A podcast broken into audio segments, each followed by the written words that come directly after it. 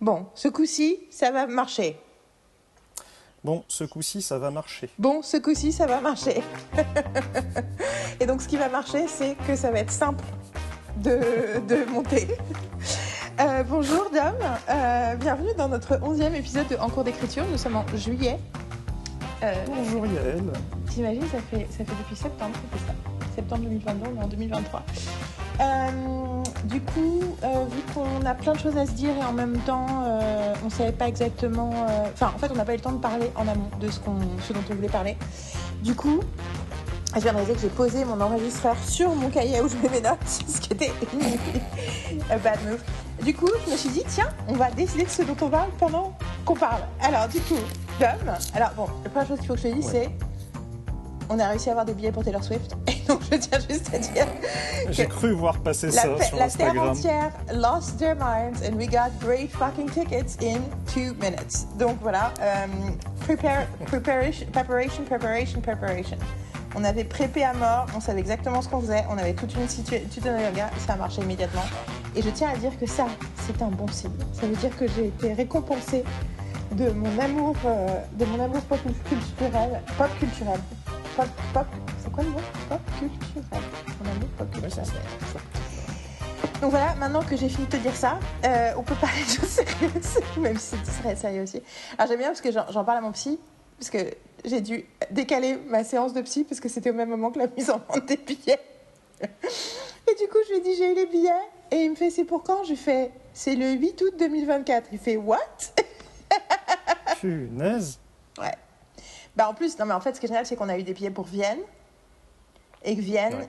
les filles n'ont jamais été à Vienne et elles ont toujours rêvé d'aller à Vienne. Et Carole, c'est la semaine de son anniversaire et c'est genre son rêve d'adolescence d'aller à Vienne.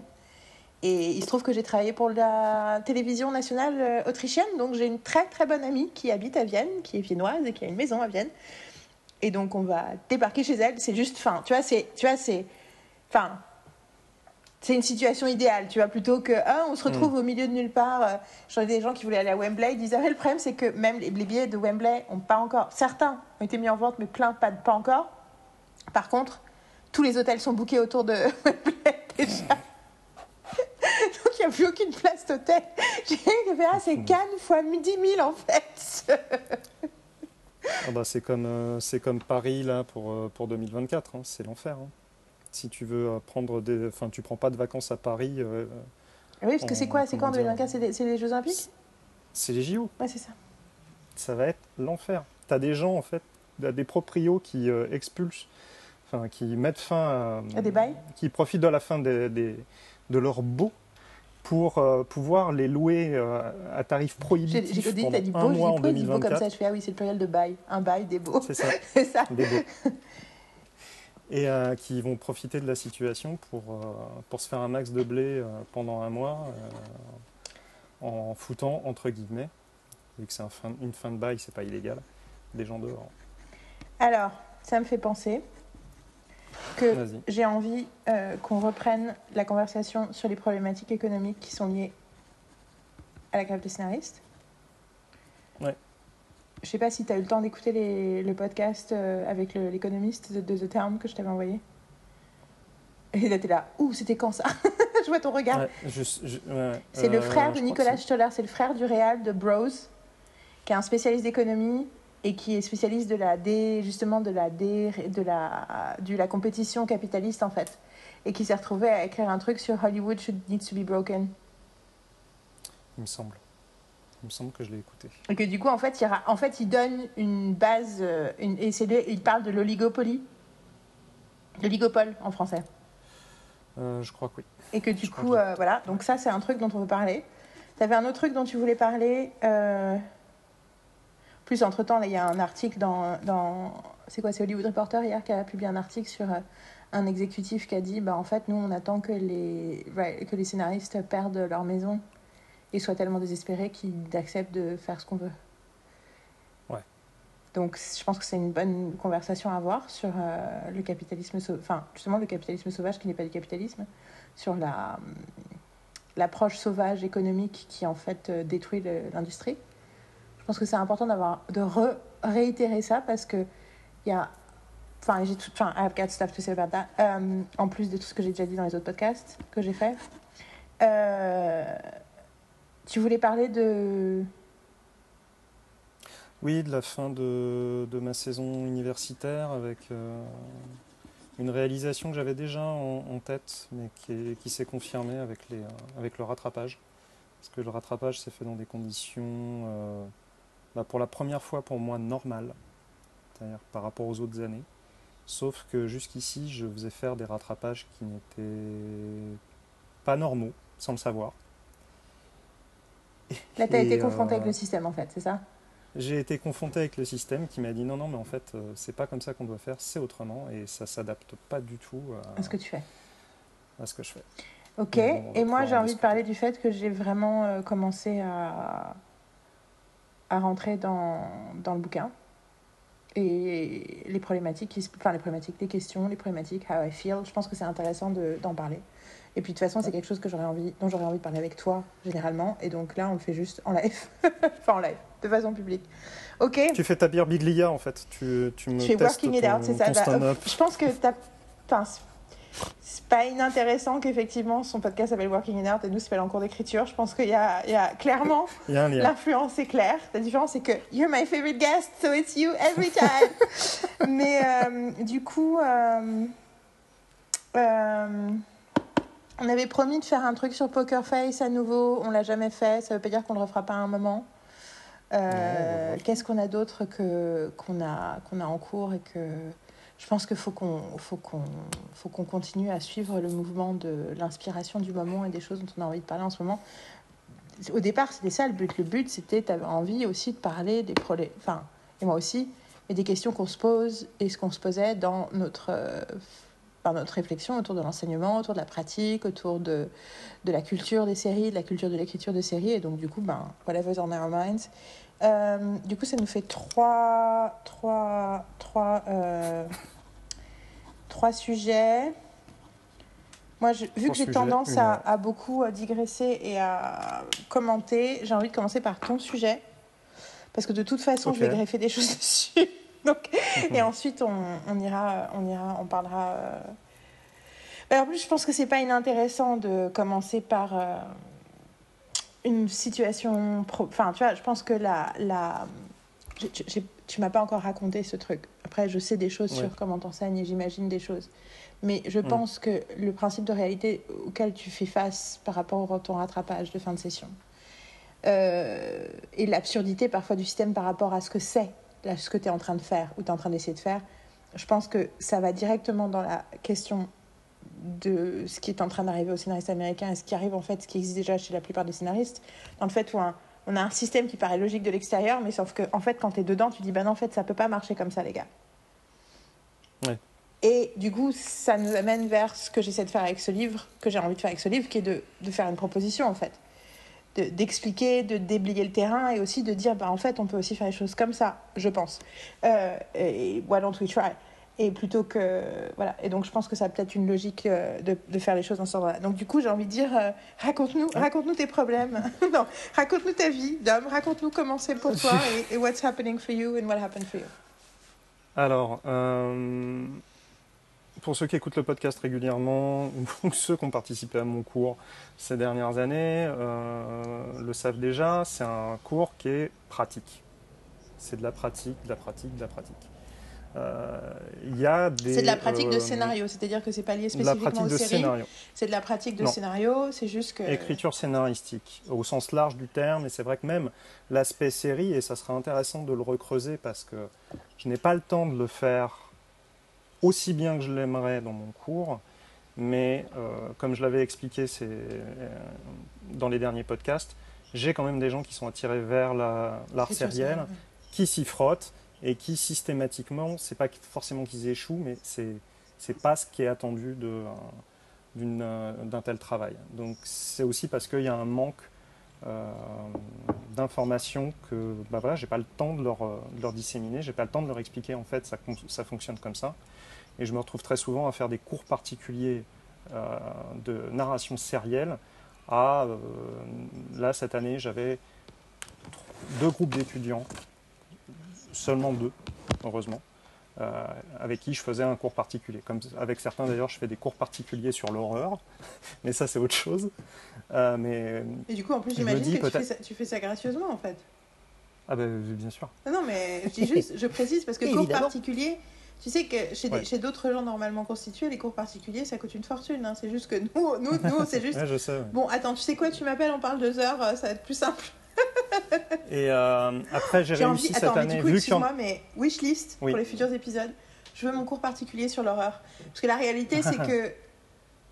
I've got some notions. Enfin, je veux dire, je suis fanatique de Joss Whedon, donc c'est pas possible de pas avoir du tout de, de notions mais je suis pas quand même complètement cliente mais en même temps c'est pas complètement enfin tu vois je suis un peu je suis un peu on the line de ce que je sais ce que je sais pas et tout. Et du coup je serais très curieuse que tu euh, me fasses ton cours particulier sur l'horreur pour les bénéfices de tout le monde en plus. Euh, alors jusqu'ici mon cours particulier sur l'horreur se basait toujours sur quelque chose d'existant c'est-à-dire quelque chose que j'ai entre les mains. Donc en l'occurrence là des œuvres de, de, de comment dire d'étudiants où j'étais capable de leur dire non, en fait, si tu vas dans cet axe-là, faut respecter ce type de narration parce que sinon, blablabla. Bla, bla. Enfin, des trucs sur, lesquels je rebondissais concrets. Après, ça peut me donner envie d'aller un petit peu plus loin bah. et de faire quelque chose de plus large. Bah, surtout Maintenant, que, ce que j'aime surtout faire. C'était l'idée de ce podcast, c'était qu'un épisode sur trois, c'était des conversations. Un épisode sur trois, c'était des exemples concrets. L'analyse d'un truc concret. Et un épisode pour toi, sur trois, c'était toi ou moi qui faisais cours à l'autre. Mhm. Je te rappelle C'était bah, un peu l'idée. Mais du coup, moi, après, le problème, c'est que moi, je me mets ça dans un coin de la tête. Moi, j'ai envie de te faire un cours du coup sur un truc que tu connais vachement bien. Donc, du coup, parce que du coup, le truc, genre, c'est quoi le truc où je voudrais m'entraîner à essayer de faire un cours? Mais c'est mhm. sur un truc que tu connais déjà. Du coup, euh, enfin, que, que, tu, que tu aimes presque, enfin, je pense presque autant de moi, voire autant que moi, euh, mhm. qui est sur l'humour. Après, je pense que c'est tellement Enfin, ça fait des années que je me dis dans mes cours, je me disais putain, j'adorerais faire un cours spécifique sur l'humour un cours spécifique sur la comédie. Et, euh, et, et, et, du... je, peux me permettre, je peux me permettre un truc? Si tu es capable de faire un cours sur l'humour, tu es quasiment capable de faire un cours sur l'horreur. Mm. Parce que c'est la même chose. That is, oh my god. Exactement. Mais du coup, it'd be fun to like use each other. Tu vois, genre de faire, ok, on prépare chacun de notre côté pour, euh, je sais pas, on décide de quel mois c'est euh, pour toi, de quel mois c'est pour moi.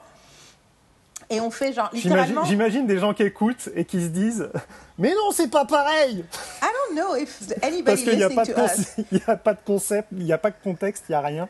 Je balance ça. Euh, non, mais moi, ça me, ça me donne, ça me donne complètement. Euh, ça me donne. Enfin, moi, ça me fait penser. Enfin, pour moi, l'humour, c'est c'est un prisme par lequel on regarde la réalité. Et bien sûr, l'horreur, c'est la même chose. Donc, automatiquement, ça, ça fait complètement sens pour moi.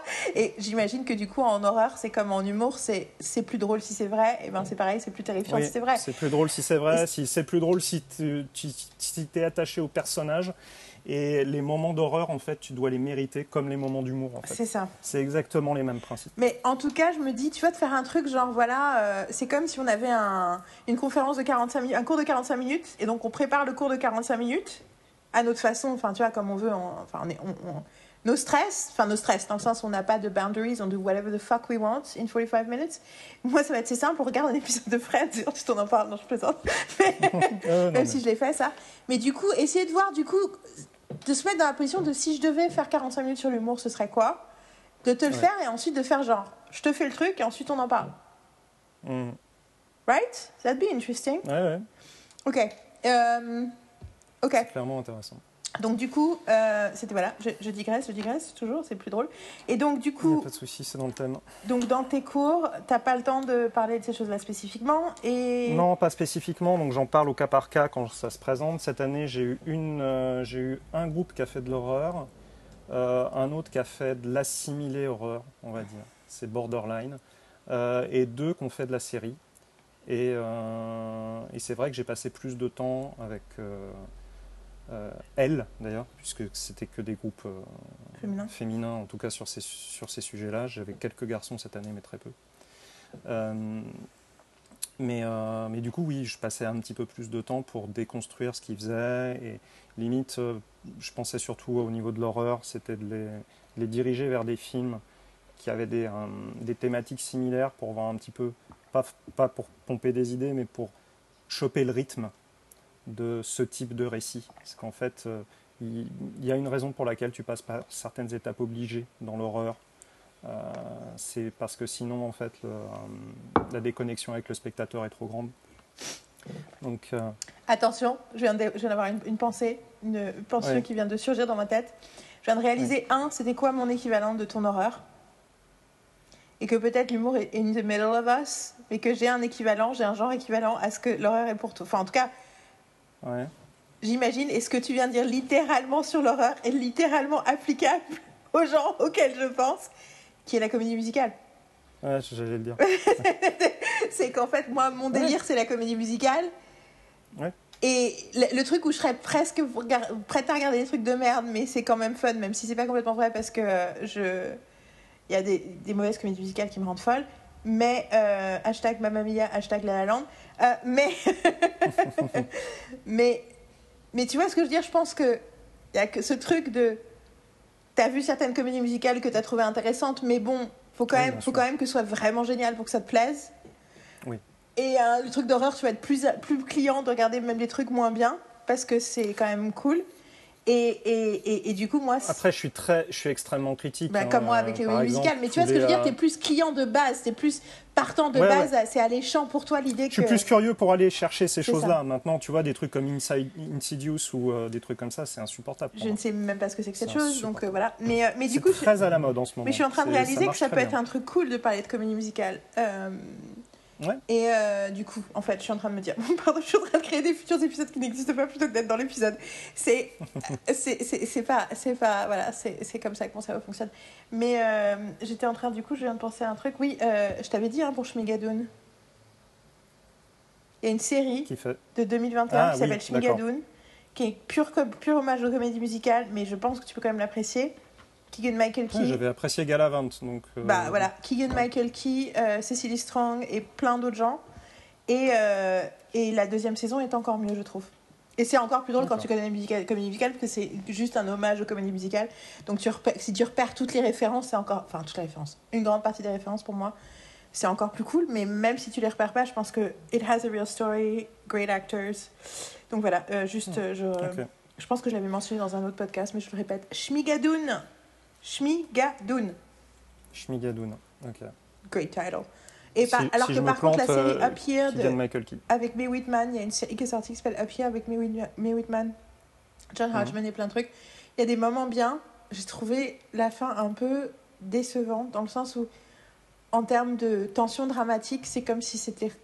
Je sais pas pour. Enfin, en fait, je peux pas expliquer. C'est pas que je suis contre ce qui se passe. C'est plus que alors que ça a été écrit par. Les chansons ont été écrites par les Lopez qui ont écrit les chansons de Frozen et qui avaient.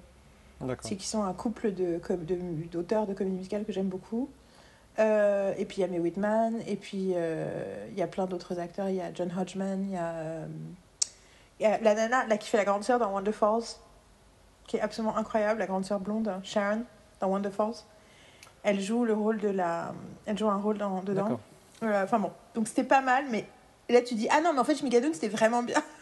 D'accord. Non, mais je tenterai. Ok, pardon. Je, euh, je, vais arrêter de t'interrompre. Dis pas pardon. Mais sur l'horreur, tu parlais de euh, l'horreur et tu disais euh, oui que tu as besoin. Donc, donc voilà, c'est-à-dire, bon, j'ai j'ai des axes théoriques, on parle de structure narrative, je vais parler de comment établir une fiche personnage, des trucs concrets qui pourraient servir et puis qui permettent par leur biais d'aborder euh, des, principes que je considère comme étant forts. Euh, et ça, généralement, sur mes 10 euh, cours, ça m'en prend 4. J'ai 4 cours qui sont vraiment théoriques, où je leur fais bouffer de la théorie, et après, en gros, on passe les 6 cours qui restent à parler de leur projet et de, en gros, ce qu'ils n'ont pas compris sur la, sur la théorie, pour schématiser. Euh, jusqu'ici, donc, euh, j'ai quand même fait ma première année universitaire euh, en, pleine explosion du Covid.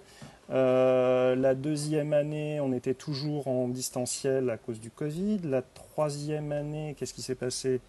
C'est pas un truc avec les grèves? Il n'y a pas eu toutes les grèves il y a, Là, cette, année, il y a eu des grèves. L'année précédente, non, c'est juste que j'ai personne, j'ai eu personne au rattrapage.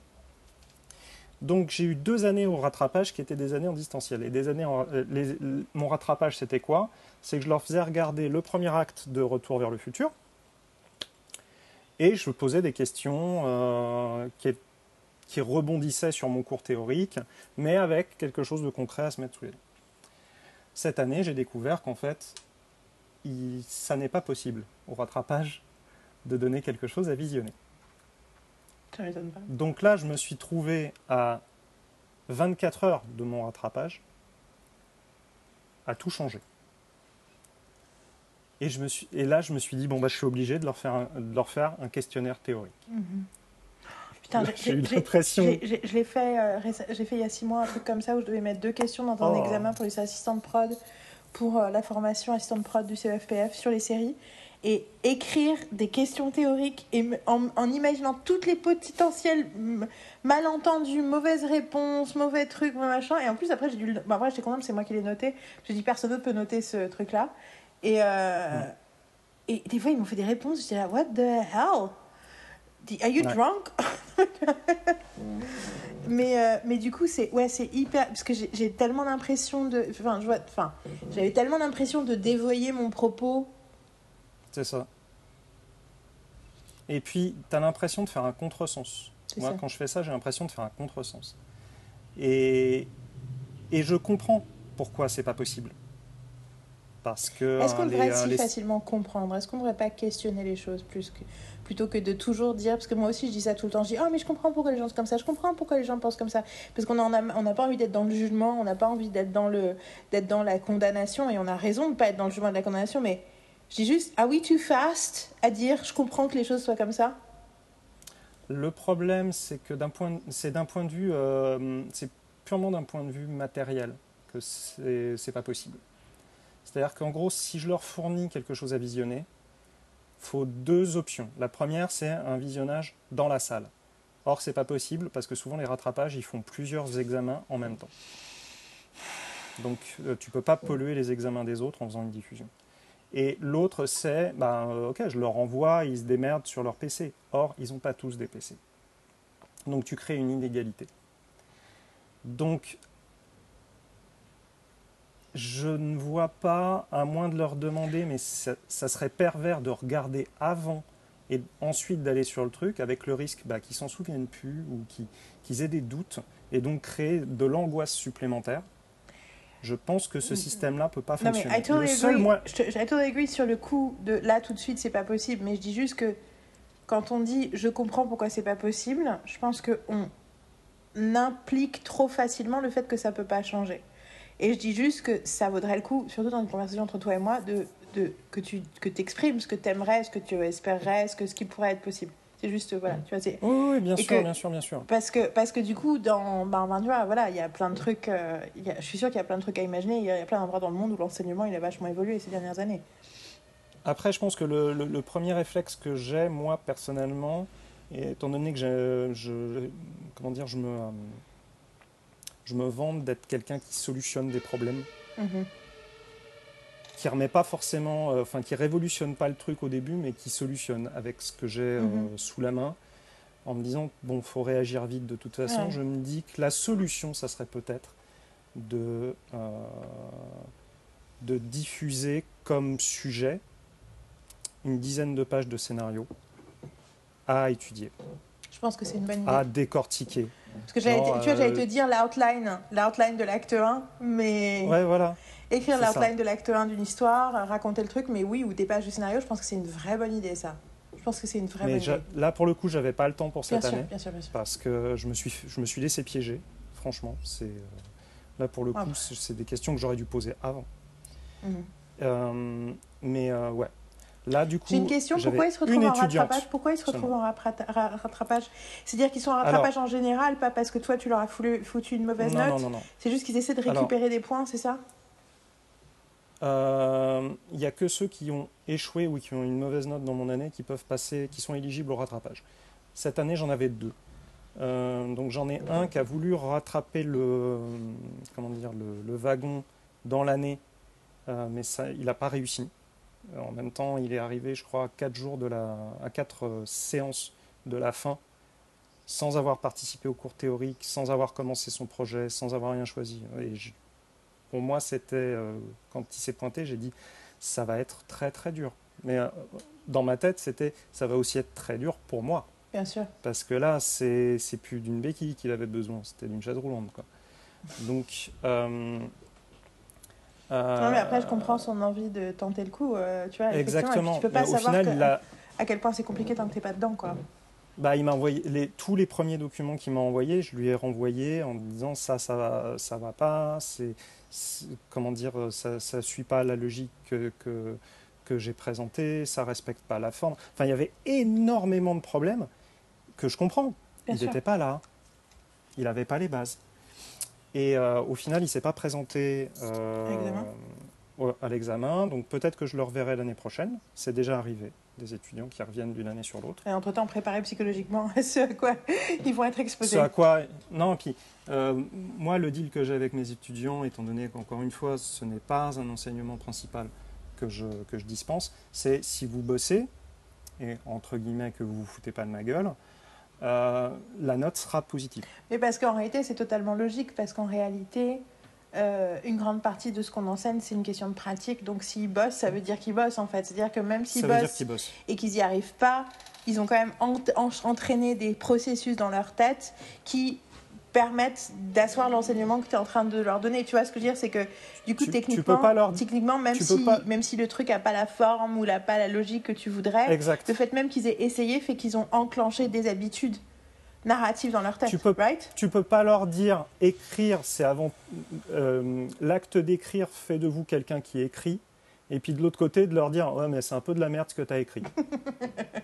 Tu veux dire the way we were, we were taught? Parce que moi, j'ai vraiment l'impression que dans ma conception naïve de l'écriture de ma, de ma petite enfance et qui est encore là aujourd'hui, c'est il y a ceux qui écrivent bien et ceux qui écrivent pas bien. Et je pense que beaucoup de ça. gens pensent ça et disent ça d'eux-mêmes. Et d'ailleurs, euh, moi, c'est un peu une découverte. Enfin, c'est. Je commence à peine depuis quelques années. Je mets mes doigts de pied dans l'eau, mais à me dire que j'écris bien, alors qu'en fait, si je regarde ma vie et mon histoire, j'ai toujours bien écrit et ça a toujours. Bien Je sûr. veux dire, euh, j'ai- j'écris une disserte comme ça euh, sur un sujet que j'aime pas et je me fais euh, 15 en philo euh, en devoir sur table, c'est parce que j'écris bien. Tu vois ce que je veux dire? C'est- Mhm. pas parce que. euh, et que et- mais Non. dans ma tête, il y avait toujours l'idée de. Ah, mais non, écrire bien, c'est. Enfin, c'est comme ce truc aussi des gens. Pour le coup, j'ai ça avec les séries. Les gens qui, regardent, qui, qui arrivent dans le cours et qui, dit- qui ont l'impression qu'ils savent pas parce que pour eux, savoir, c'est. bah, en fait, non, je, je vais prendre une meilleure parabole, euh, qui est les langues. Les gens qui me disent je parle pas anglais. Mm. Parce qu'ils Mm. ont l'impression que parler anglais, c'est avoir dans la tête exactement tous les mots que tu cherches et puis surtout savoir comment tout traduire Ouais. et une machine à traduction et tout et de, de penser le truc en français et de le dire directement en anglais parce que tu sais tel mot égale ça, tel mot égale ça et je dis not- c'est pas ça parler une langue étrangère. Et Non. mais vu qu'ils n'ont pas ce sentiment de cette, ce contrôle de leur savoir là-dessus, ils ont l'impression que. Je pense que mon rapport à l'écriture est un peu similaire. Et là, j'ai eu une interaction avec une copine euh, néo-zélandaise qui m'a demandé d'écrire euh, une critique de son resto parce qu'on est allé bouffer. Elle m'a dit bah, J'aimerais bien que tu écrives ce que tu as pensé du truc. Et enfin, le resto où elle bosse. Et j'ai écrit le truc et elle, m'a- elle dit, et elle m'a dit avant, elle fait non, mais je t'ai demandé parce que you're such a good writer. Et j'étais là, ok. Et en plus, c'est une nana un peu littéraire. Et après, et puis qui a une cinquantaine d'années, tu vois, donc elle est pas. Tu vois, c'est pas genre, oh my god, Et finalement, j'ai écrit le truc et elle me rappelle. euh, Enfin, bon, il y a eu toute une histoire avant, mais ça, on s'en Mhm. fout. Et elle me rappelle, dit Oh, thank you, it's such a good review, it's so nice, you're such a good writer. Et j'ai écrit quelque chose d'assez simple dans ma tête. Et ensuite, en même temps, je réfléchis à oui, mais toutes les façons, donc quand je lis des trucs écrits par d'autres gens, je fais Mais ça, c'est pas logique. Là, on comprend pas l'information. Là, t'as pas mis en place ce Mhm. truc. Et, machin. et je me dis Ah, en fait, ce que moi, je considère comme de la communication propre, tu vois, et, et, et, et- enfin, propre et aussi euh, engagée émotionnellement, pour moi, c'est le standard de l'écriture, mais de base, tu vois, j'ai pas l'impression que c'est bien, entre guillemets, bien écrire. Sauf qu'en réalité, Ouais. en fait, c'est ça que Non, ça veut dire. Et je me dis, oh my god! Et puis aussi l'idée que pendant des années, j'avais l'impression qu'écrire simplement, ça voulait dire que c'était pas aussi qualitatif. Exact.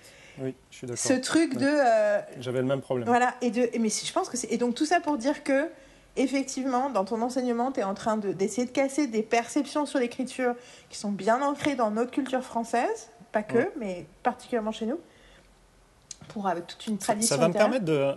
Ce, ce- ce que tu, ce que tu viens de dire, ça va me permettre de faire un, un- comment dire, un clin d'œil à quelqu'un qui n'écoute je ne pense pas ce podcast, ça serait surprenant, qui était ma prof de français, je crois en 6e ou en 5e, qui s'appelait Madame Audibert, qui me disait que j'écrivais très bien, mais des phrases beaucoup trop longues et complexes. Ce qui, elle, elle me disait, du coup, je me laisse porter par l'écriture et je ne sais plus ce que je suis en train de lire au bout d'un moment, parce que c'est c'est bien écrit, mais je me perds. Et elle m'a- sorti ça et ça m'est resté. Le je me laisse Et- porter par l'écriture, c'est rigolo parce que c'est un peu comme euh, comédie musicale. Dans une Ouais. comédie musicale, c'est très important de chanter d'une façon où c'est clair. Parce qu'on a besoin de comprendre ce que tu racontes. Et Sondheim, le plus grand compositeur et auteur de comédie musicale, disait, il y a, une, il y a un, super euh, documentaire sur lui qui s'appelle Six, Six, Six in Sondheim. Enfin, un- je crois que c'est un truc HBO, whatever.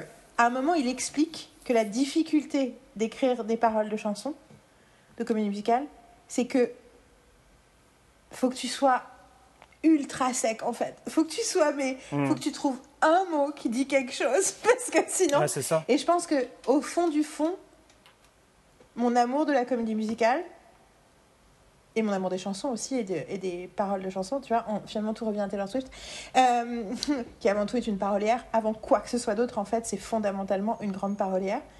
Euh, Il y a l'idée de l'efficacité de l'écriture. Il y a l'idée d'une phrase qui est un roman Oui. en fait. Il y a l'idée que chaque chanson de Taylor Swift est une nouvelle. Elle te présente des personnages, des attributs, des machins, et t'es là, oh my god. Et c'est pour ça que j'adore les comédies musicales, c'est parce que les comédies musicales, et je pense que l'horreur le fait avec des symboles, et les comédies musicales le fait avec des Mm. mots. Bon, au-delà du fait que Ouais. j'adore la musique, mais, c'est des, Oui, mais le fait. fait avec des mots et de dire comment tu peux expliquer des choses, expliquer des choses complexes. Enfin, tu vois, une des chansons les plus célèbres de Taylor Swift, la phrase, enfin, que moi j'ai adoré pendant des années et qui entre temps est devenue encore plus un truc parce qu'elle a ressorti une, une autre version de la chanson qui dure 10 minutes, qui devient un, un poème épique. Et elle parle de l'ex qui la rappelle et qui à chaque fois en fait lui rebrise le cœur en, en- en la rappelant. Et elle dit une phrase, elle dit casually cruel in the name of being honest. Ouais, tu me l'avais déjà dit cette phrase. Because it's a fucking insane Ouais. sentence. C'est tout ce que ça dit. De, tu vois, j'ai l'impression que je dis Ah putain, elle vient de définir 15 relations que j'ai eues dans ma vie avec des gens, pas spécialement de relations sentimentales, mais avec des gens qui m'ont fait se sentir ce truc-là. Que, yeah, they were being casually cruel in the name of being honest. Tout ça pour dire que. euh, yeah, la, la simplicité, l'efficacité, c'est quelque chose qui est en fait ultra précieux, mais qui, j'ai l'impression, m'a toujours semblé comme déconsidéré par notre tradition littéraire. Bah, le truc, c'est que il est, un- j'ai eu des, euh, des étudiants comme ça, euh, brillants dans l'écriture et avec des, voilà, des phrases à rallonge, mais pl- plutôt bien construites. Mais voilà, le problème, c'est que tu arrives à la fin de la phrase et tu te dis Attends, j'ai eu tellement d'informations, qu'est-ce qui s'est passé? Euh, Et souvent, j'ai tendance à les pousser parce que je, je connais l'objet scénaristique. Ouais. Je sais qu'ils ne s'accommodent pas de ce genre de choses. Absolument. Et je leur dis, essayez, alors que ce n'est pas forcément quelque chose auquel je crois de manière générale. Je leur disais, essayez d'avoir une phrase, une idée.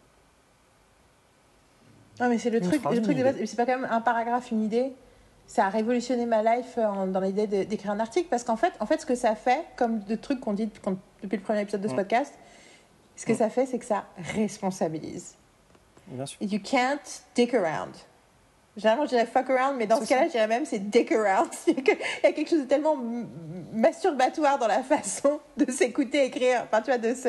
Ouais, et puis il y a- il y, a le côté aussi un petit peu, c'est un peu comme une conception de porte, de euh, porte, de, de pièce, où tu, où tu, tu fais ta pièce et puis tu as mis des jolies moulures, et puis tu arrives derrière, tu regardes, il y a des très belles moulures, c'est magnifique, mais t'as pas mis de porte. C'est littéralement, une des- parfaite métaphore. Euh, j'ai- I may steal it from my book, mais je, quoi. la- je dirais, mon ami Dominique Mantet m'a dit une fois, je tiens à le dire, je te citerai. Et surtout si je te fais lire le- le- la version euh, alpha et que tu fais, euh, tu regardes le truc et tu fais I said that, tu, tu me le diras. hein. Pas de souci, si je m'en souviens. Euh, mais, mais du coup, voilà.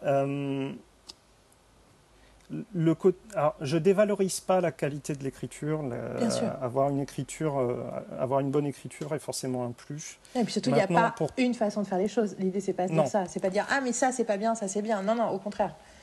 Mais je parle en tant que quelqu'un à qui on dit depuis des années et des années qu'est-ce que tu écris bien, ou t'écris bien, ou t'écris vraiment pas mal, dans ce, on va dire dans cette, euh, dans cette fourchette-là, mais qu'au final, euh, ben, ça m'a pas non plus euh, révolutionné ma vie et ça a pas ça m'a pas plus réussi que ça. Donc la valeur de la qualité de l'écriture, surtout au stade où je leur demande les choses, c'est très secondaire. je vais en avoir. Non, mais c'est en plus, c'est autre chose.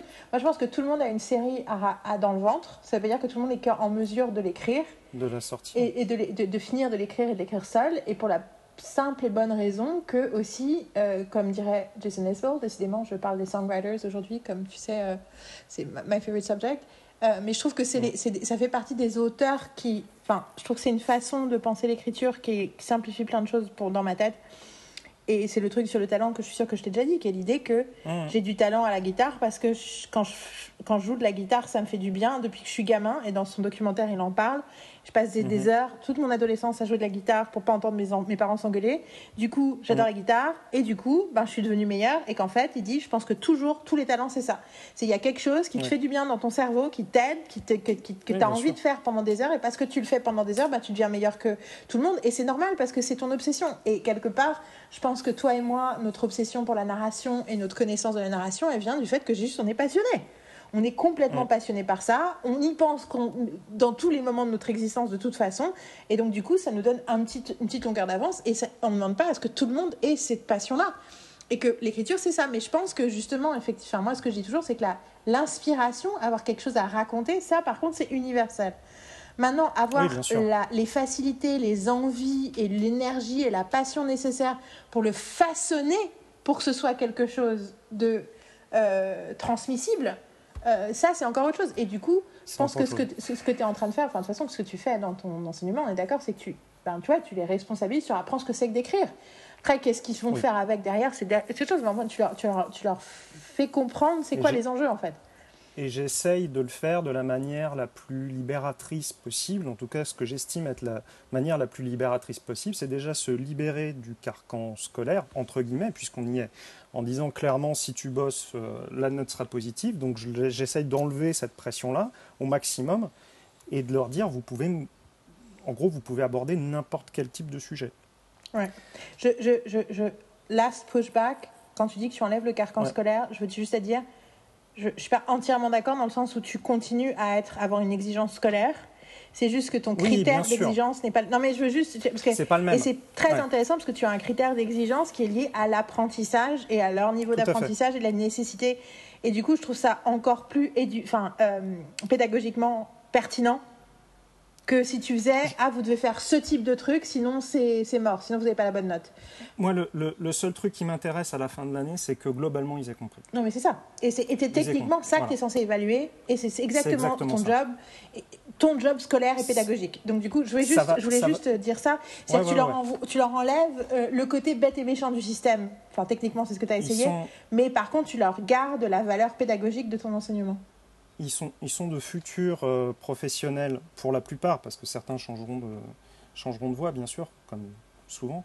Euh, des, euh, sont des professionnels de la communication et de l'information.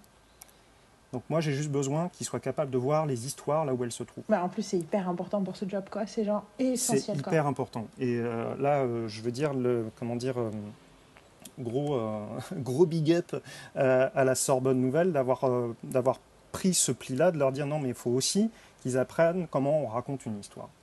Donc ça, c'est tout à leur honneur parce que c'est, pour moi, c'est indispensable. Bah, bien sûr, c'est la base parce que les communications, c'est du storytelling. Donc si tu comprends pas le storytelling, exactement, exactement. Bye bye. euh, donc, non, parce que c'est rigolo parce que euh, chaque fois que tu parles de ton cours comme étant un cours non essentiel, enfin, pas non essentiel, mais non, tu t'en parles souvent comme un truc euh, non, je ne vois pas non essentiel, je le vois, euh, je le vois euh, périphérique. Mais oui, en effet, il est moins périphérique qu'il n'en a l'air. Après, je ne suis pas le seul, euh, le seul cours de, qui, qui, parle, qui, parle, des choses narratives.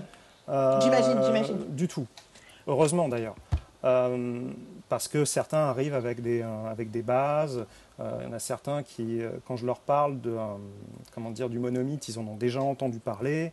Euh, donc c'est pas non plus, euh, tu vois, mhm. je suis pas face à des gens qui n'ont jamais vu ça. Maintenant, je suis face à des gens qui, pour la plupart, n'ont jamais raconté une histoire. Ouais. Et n'ont pas d'expérience avec le scénario. Et n'ont pas d'expérience avec l'objet scénario. Ouais. Et euh, c'est à moi de transformer quelque chose qui pourrait être absolument terrifiant en quelque chose d'engageant. Et donc là, pour en revenir à ça, je me suis retrouvé donc à faire un questionnaire purement théorique pour la seule étudiante qui a passé euh, cette année le, euh, le rattrapage parce qu'elle était absente cette année pour des raisons médicales. Oh my god. Voilà. Donc elle n'a pas eu le cours Elle a, elle est jamais venue, elle l'a eu virtuellement. C'est-à-dire qu'il est, il est mis en ligne, mon cours. Je le Oh. mets en ligne euh, dans le groupe partagé. Ah, c'est cool. Je mets l'intégralité. Parce Ah, que je sais que. voilà, Tu, je peux avoir accès Anyway, non mais j'ai Euh, accès, accès au ouais, ouais. professeur, Ça, ça suffit, j'imagine. Tu, euh, je peux te les partager sur euh, Drive. Je peux pas te le partager sur la Sorbonne, mais je peux le partager sur le Drive euh, ou sur Dropbox. Euh, mais donc je n'ai eu qu'une seule personne. J'ai essayé de mixer des questions que je trouvais un petit peu complexes avec des questions plus simples. Mhm, au final, elle a eu la moyenne. mhm. Juste. Elle a eu 10, 50 ou 10, 75. Ça a été, il y a eu des trucs où c'était très compliqué, où je me disais non, là c'est un contresens. Je peux rien donner en fait. Contresens, je peux rien donner. Et là je me dis oui, il a manqué, il a manqué les échanges, il a manqué plein de choses. Et puis euh, c'est évident que ça serait mieux passé pour elle si elle avait été en mesure de suivre le cours. Euh, mais euh, bon voilà, ça, ne s'est pas passé comme ça, pour des raisons indépendantes de sa volonté. Et, et voilà, maintenant, oui, c'était un peu un crève-cœur de faire le truc. Maintenant, je t'avoue que je suis très content qu'elle ait quand même eu la moyenne. C'est clair. Parce que ça m'aurait vraiment, mais euh, ça aurait été vraiment un problème que ça soit, que ça soit en dessous. Euh, mais voilà, après, j'ai essayé de trouver des solutions. Euh, Je, je, la- je lui avais demandé de me décrire en, en bloc action ou didascalie suivant euh, euh, son début de journée. Bon, ça s'est pas bien passé parce qu'elle l'a écrit comme un roman, donc avec de l'intériorisation, avec. En même Alors temps, que euh, dans le cours, il... je- mais c'est pas évident. je, pas je- évident. je vais rappeler la- l'anecdote que j'adore rappeler parce que je trouve ça vraiment génial, qui est la fois où j'ai euh, une de mes stagiaires, euh, caméra woman, euh, beaucoup d'expérience, super smart, euh, genre 15 ans d'expérience de caméra woman, elle a bossé à Los Angeles, vécu et bossé à Los Angeles pendant des années. Elle a toujours un peu écrit, mais en fait, c'est des trucs qu'elle m'a pas dit au début, mais en fait, elle a toujours un peu écrit, mais c'est jamais vraiment autorisée à écrire. Et tout d'un coup, elle, est, elle a plongé dans le truc, elle a adoré l'expérience, elle est rentrée dans, quand elle est rentrée dans le scénario, c'était le kiff total et tout. Et je lis ces scénars et je fais, euh, là, tu. Et d'ailleurs, à l'époque, j'avais dit, je te préviens, je vais t'utiliser dans mes cours et dans mon Mhm. livre. Je dis, non, mais en fait, là, tu es en train d'écrire un truc dans ta didascalie, c'est pas des images. C'est de l'intérieur. Enfin, justement, c'est. Ouais. Et c'était rigolo parce qu'elle a, elle a bloqué dessus. Au début, elle comprenait pas ce que je disais. Et à un moment, elle me fait Oh my God. Cette Ouais. nana, son job, c'est de tenir la caméra. Donc, toute sa vie, elle a galéré avec tes putains de scénarios qui n'étaient pas écrits correctement, avec des réals Ah qui savaient pas ce qu'ils voulaient, avec des machins et des auteurs, machin, parce que justement, ils, ils pensaient l'histoire comme le roman, au lieu de réaliser que c'était une suite d'images. Mais le Ah ouais. moment où elle est rentrée, enfin tu vois, je, je te dis, ah ouais, mais enfin tu vois, classique quoi, les caméras, les caméras women et les caméramans, c'est les gens qui ont conscience que, ben, il y a une différence entre ce que tu veux montrer et ce que tu vas vraiment montrer quoi. Et qu'à un moment, il faut Exactement. décider ça, ça ressemble à quoi visuellement, qu'est-ce qu'on filme, littéralement, qu'est-ce qu'on filme, où est-ce que je pose Ouais. la caméra? Et du coup, elle me dit, j'arrive pas à croire que au moment où je suis rentrée dans l'écriture du scénario, tu vois, c'est comme si elle avait oublié toute cette partie de son expérience. Et c'est pas le cas de tout le monde, mais qu'au moment, en plus, c'était le first draft, c'était vraiment, moi, je- moi dans, dans, mon, dans mon stage, euh, je pense que vous l'avez déjà compris, les gens qui nous écoutent, mais l'idée, c'est euh, d'abord, vous écrivez, vous écrivez, vous écrivez, quoi. D'abord, on sort, on sort du... Du coup, elle était dans cette phase-là, tu vois. Bien sûr. Mais, mais du coup, c'était hyper drôle pour elle. Elle a explosé de rire quand elle a réalisé le truc. Elle a fait mais. Et du coup, je me suis dit, quelque part, c'est aussi. euh, ça permet d'excuser tout le monde. Dans Oui, le sens où sûr. On a tous cette tendance-là et c'est it's ok. Mais c'est pour ça que c'est important de relire quand vous, êtes, quand vous êtes dans la deuxième phase ou même dans la. Moi, j'ai. Enfin, ouais, la- pas, la, pas la vraie phase de réécriture, mais la phase de relecture avant de poursuivre. Pas le truc où tu essayes d'affiner, mais juste le seul truc où Mhm. tu essayes de clarifier ce que tu as fait et tout. Un petit peu pour que ce soit vaguement solide. faut se mettre à la place et tu le vois qu'ils le font pas assez c'est faut vous mettre en extérieur vous imaginez que vous lisez le truc ça. et que vous, en fait, surtout, vous imaginez que vous utilisez le scénario comme un objet de travail et donc que vous avez besoin de savoir où vous devez passer. Ce que, ce que vous êtes censé faire, l'idée c'est comment être fidèle à ce scénario et savoir comment organiser le tournage. Et donc c'est une des premières questions quand j'aborde le, scénario. Euh, d'ailleurs, c'est sur mon premier cours. sur mon premier cours, je leur dis est-ce que vous savez la différence entre un scénario et un roman? Et La différence principale. Et euh, j'ai plein de trucs pertinents et souvent, euh, j'ai rarement cette réponse-là. Mais je leur dis, bah, il y en a un, c'est le produit fini. Et l'autre, c'est, un la commande. de travail. C'est la commande. C'est le work order. C'est comme ça que Javier et le Marx là, on avait parlé dans son podcast. Tout à fait. ça très fort. It's a work order. Et, euh, euh, et, surtout que moi, j'ai fait, j'ai bossé dans, la, dans la fourniture de bureau. J'ai bossé dans une entreprise de la fourniture de bureau où on faisait des commandes que je processais. Tu sais, on recevait des commandes qui étaient en bossé à Dunder Mifflin Qui étaient un. Non, parce que c'est que du papier, mais on, vendait aussi du papier. Non, c'est Carlton Craft qui est le. Qui est le, le, le, leader européen euh, de la. Enfin, qui était à l'époque où je bossais pour eux le leader européen de la fourniture du bureau et dont le siège est à Stuttgart. Et j'étais dans euh, le, pro, le, Auftragsentwicklung, qui veut dire les, le processing des, des, des, des, commandes. Et du coup, il y avait différents bureaux euh, en Allemagne ils nous envoyaient. Et il y avait des trucs qui étaient par internet, machin. Et moi je, moi, je faisais toutes les commandes rapides qui étaient par fax parce que du coup, j'avais de, j'étais douée pour faire du, de, du, de l'abattage. Et donc, du coup, je, parce que j'étais ben, à me geek, donc du coup, je rentrais dans la, dans la plateforme et je mettais les codes, les machins, les trucs, et boum, boum. Euh, et j'en faisais 200 dans la journée. J'en faisais 200 dans la journée, une journée de, une journée de 10 heures. Welcome to Germany. Et du coup, mais c'était, j'y pense toujours quand il parle de work order, parce que des fois, tu avais des commandes spéciales où tu avais, voilà, on veut une chaise, mais on a besoin que euh, la dimension des roues soit tel machin, on a besoin que la couleur du machin soit tel machin. Il y a des trucs à rentrer, et je pense toujours à ça quand je pense au scénario, en fait.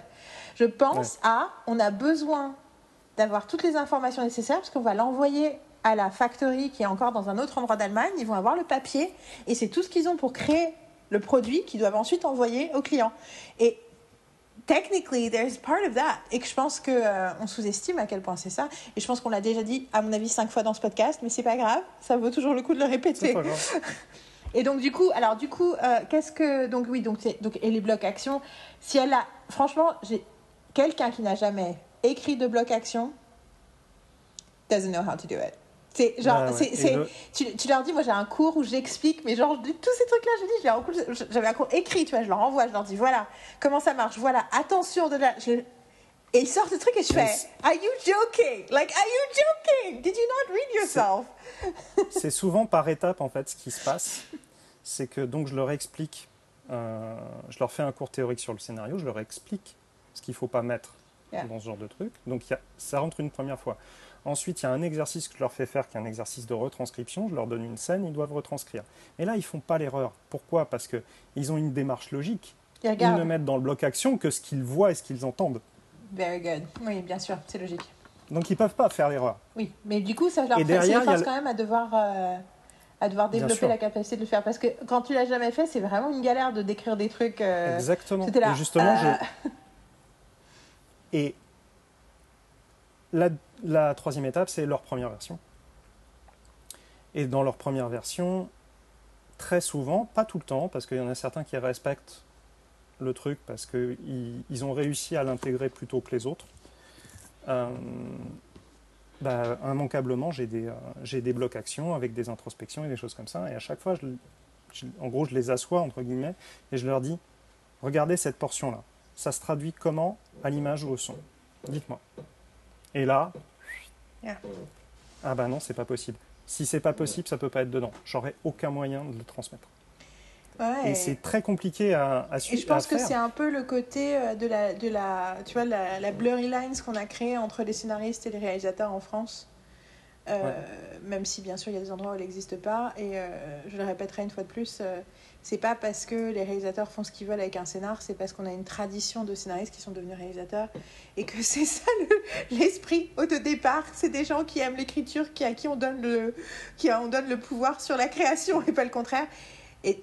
Mm. Ouais. Anyway. Et, et en fait, je, plus ça va, plus je me dis putain, mais la nouvelle vague, c'est les showrunners des années 90, quoi. Et du coup, on revient sur cette mm. idée de. Euh, on est en avance en fait. En France.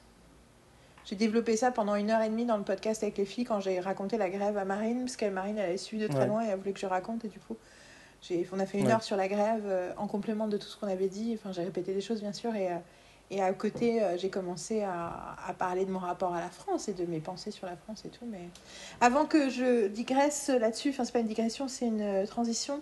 Euh, Ouais. Parce que surtout sur mon bouquin, j'ai envie de parler, enfin, j'ai déjà commencé à parler de, de mes réflexions et je vais.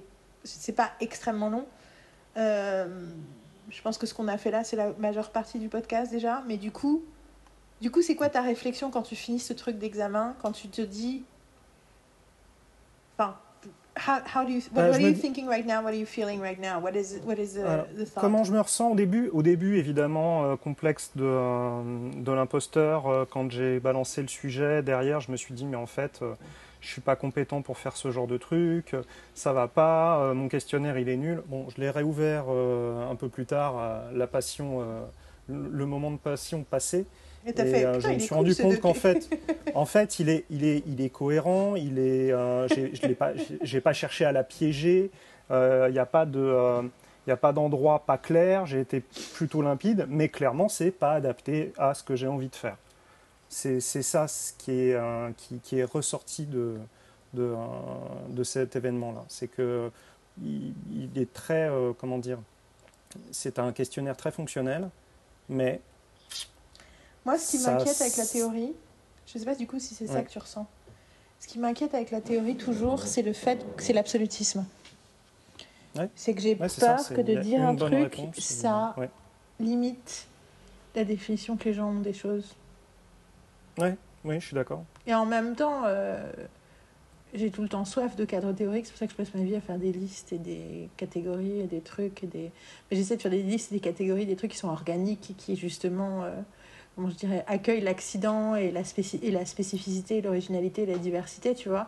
Et, j'essaie de combiner les deux. euh, c'est mon truc, mais. euh, mais c'est vrai que ce qui me terrifie à l'idée de faire un truc, genre les séries c'est comme ça, les machins c'est comme ça, c'est que Mais bien sûr. c'est que je pense immédiatement aux 12 exemples contraires et je fais, bah en fait, euh, that's not. Oui, mais alors, ce qui- ce qu'il faut garder en tête, mais ça réclame quand même une certaine maturité de la part de euh, la personne qui reçoit l'enseignement, c'est de se dire que ce que tu donnes majoritairement, même s'il y a des règles un peu absolues, en termes de forme surtout, plus qu'en termes de, euh, d'idées ou de, ou de structure, c'est que ce sont des outils que tu donnes. Mm. C'est pour ça que moi j'aime bien utiliser le mot principe plutôt que règle. Je dis toujours, il n'y a pas de règle, il y a des principes. Parce que y a- ça sous-entend aussi l'idée que tu dois les, les adapter à la situation, en fait. Qu'il y a quelque Ouais. chose de. Mais bon, Fred, des fois, c'est un peu. On ergote un peu sur les termes, mais tu fais.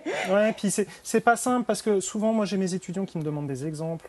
Ils sont pas tous anglophones, donc euh, je, les, je les tourne vers des scénarios euh, anglais quand je peux. Euh, je- on en avait parlé euh, lors d'une réunion avec euh, avec Maria Elena. Je ne sais pas si c'était la première ou la deuxième. Le seul scénario français que j'ai réussi à trouver sans trop de difficulté, c'était euh, les frères, euh, les brothers sisters de euh, comment ils s'appellent? Audiard? C'était pas Audiard? De Audiard, qui est un film euh, franco-américain du coup. Et je ne sais pas si le formatage du scénario d'Audiard était est, est du fait de sa, tra- sa tradition d'écriture ou si c'est parce qu'il écrivait pour les Américains et du coup qu'il fallait formater d'une certaine manière. Quoi qu'il arrive, c'est le seul scénario bien formaté en langue française, C'est J'ai trouvé père facilement. ou Audiard fils? Fils. D'accord. Audiard fils. Comment il s'appelle le, père Le prénom du père, c'est quoi? Euh, Michel. Michel. C'est rigolo parce que Michel, Michel et Jacques. je t'ai déjà raconté l'histoire de l'anecdote sur Audiard? Sur Michel Audiard Non, vas-y. c'est pas une anecdote par rapport. Enfin, si, il se trouve que c'est une anecdote par rapport à ça, mais au- pendant les premières années de mon enseignement, j'essayais d'expliquer la nécessité de la collaboration.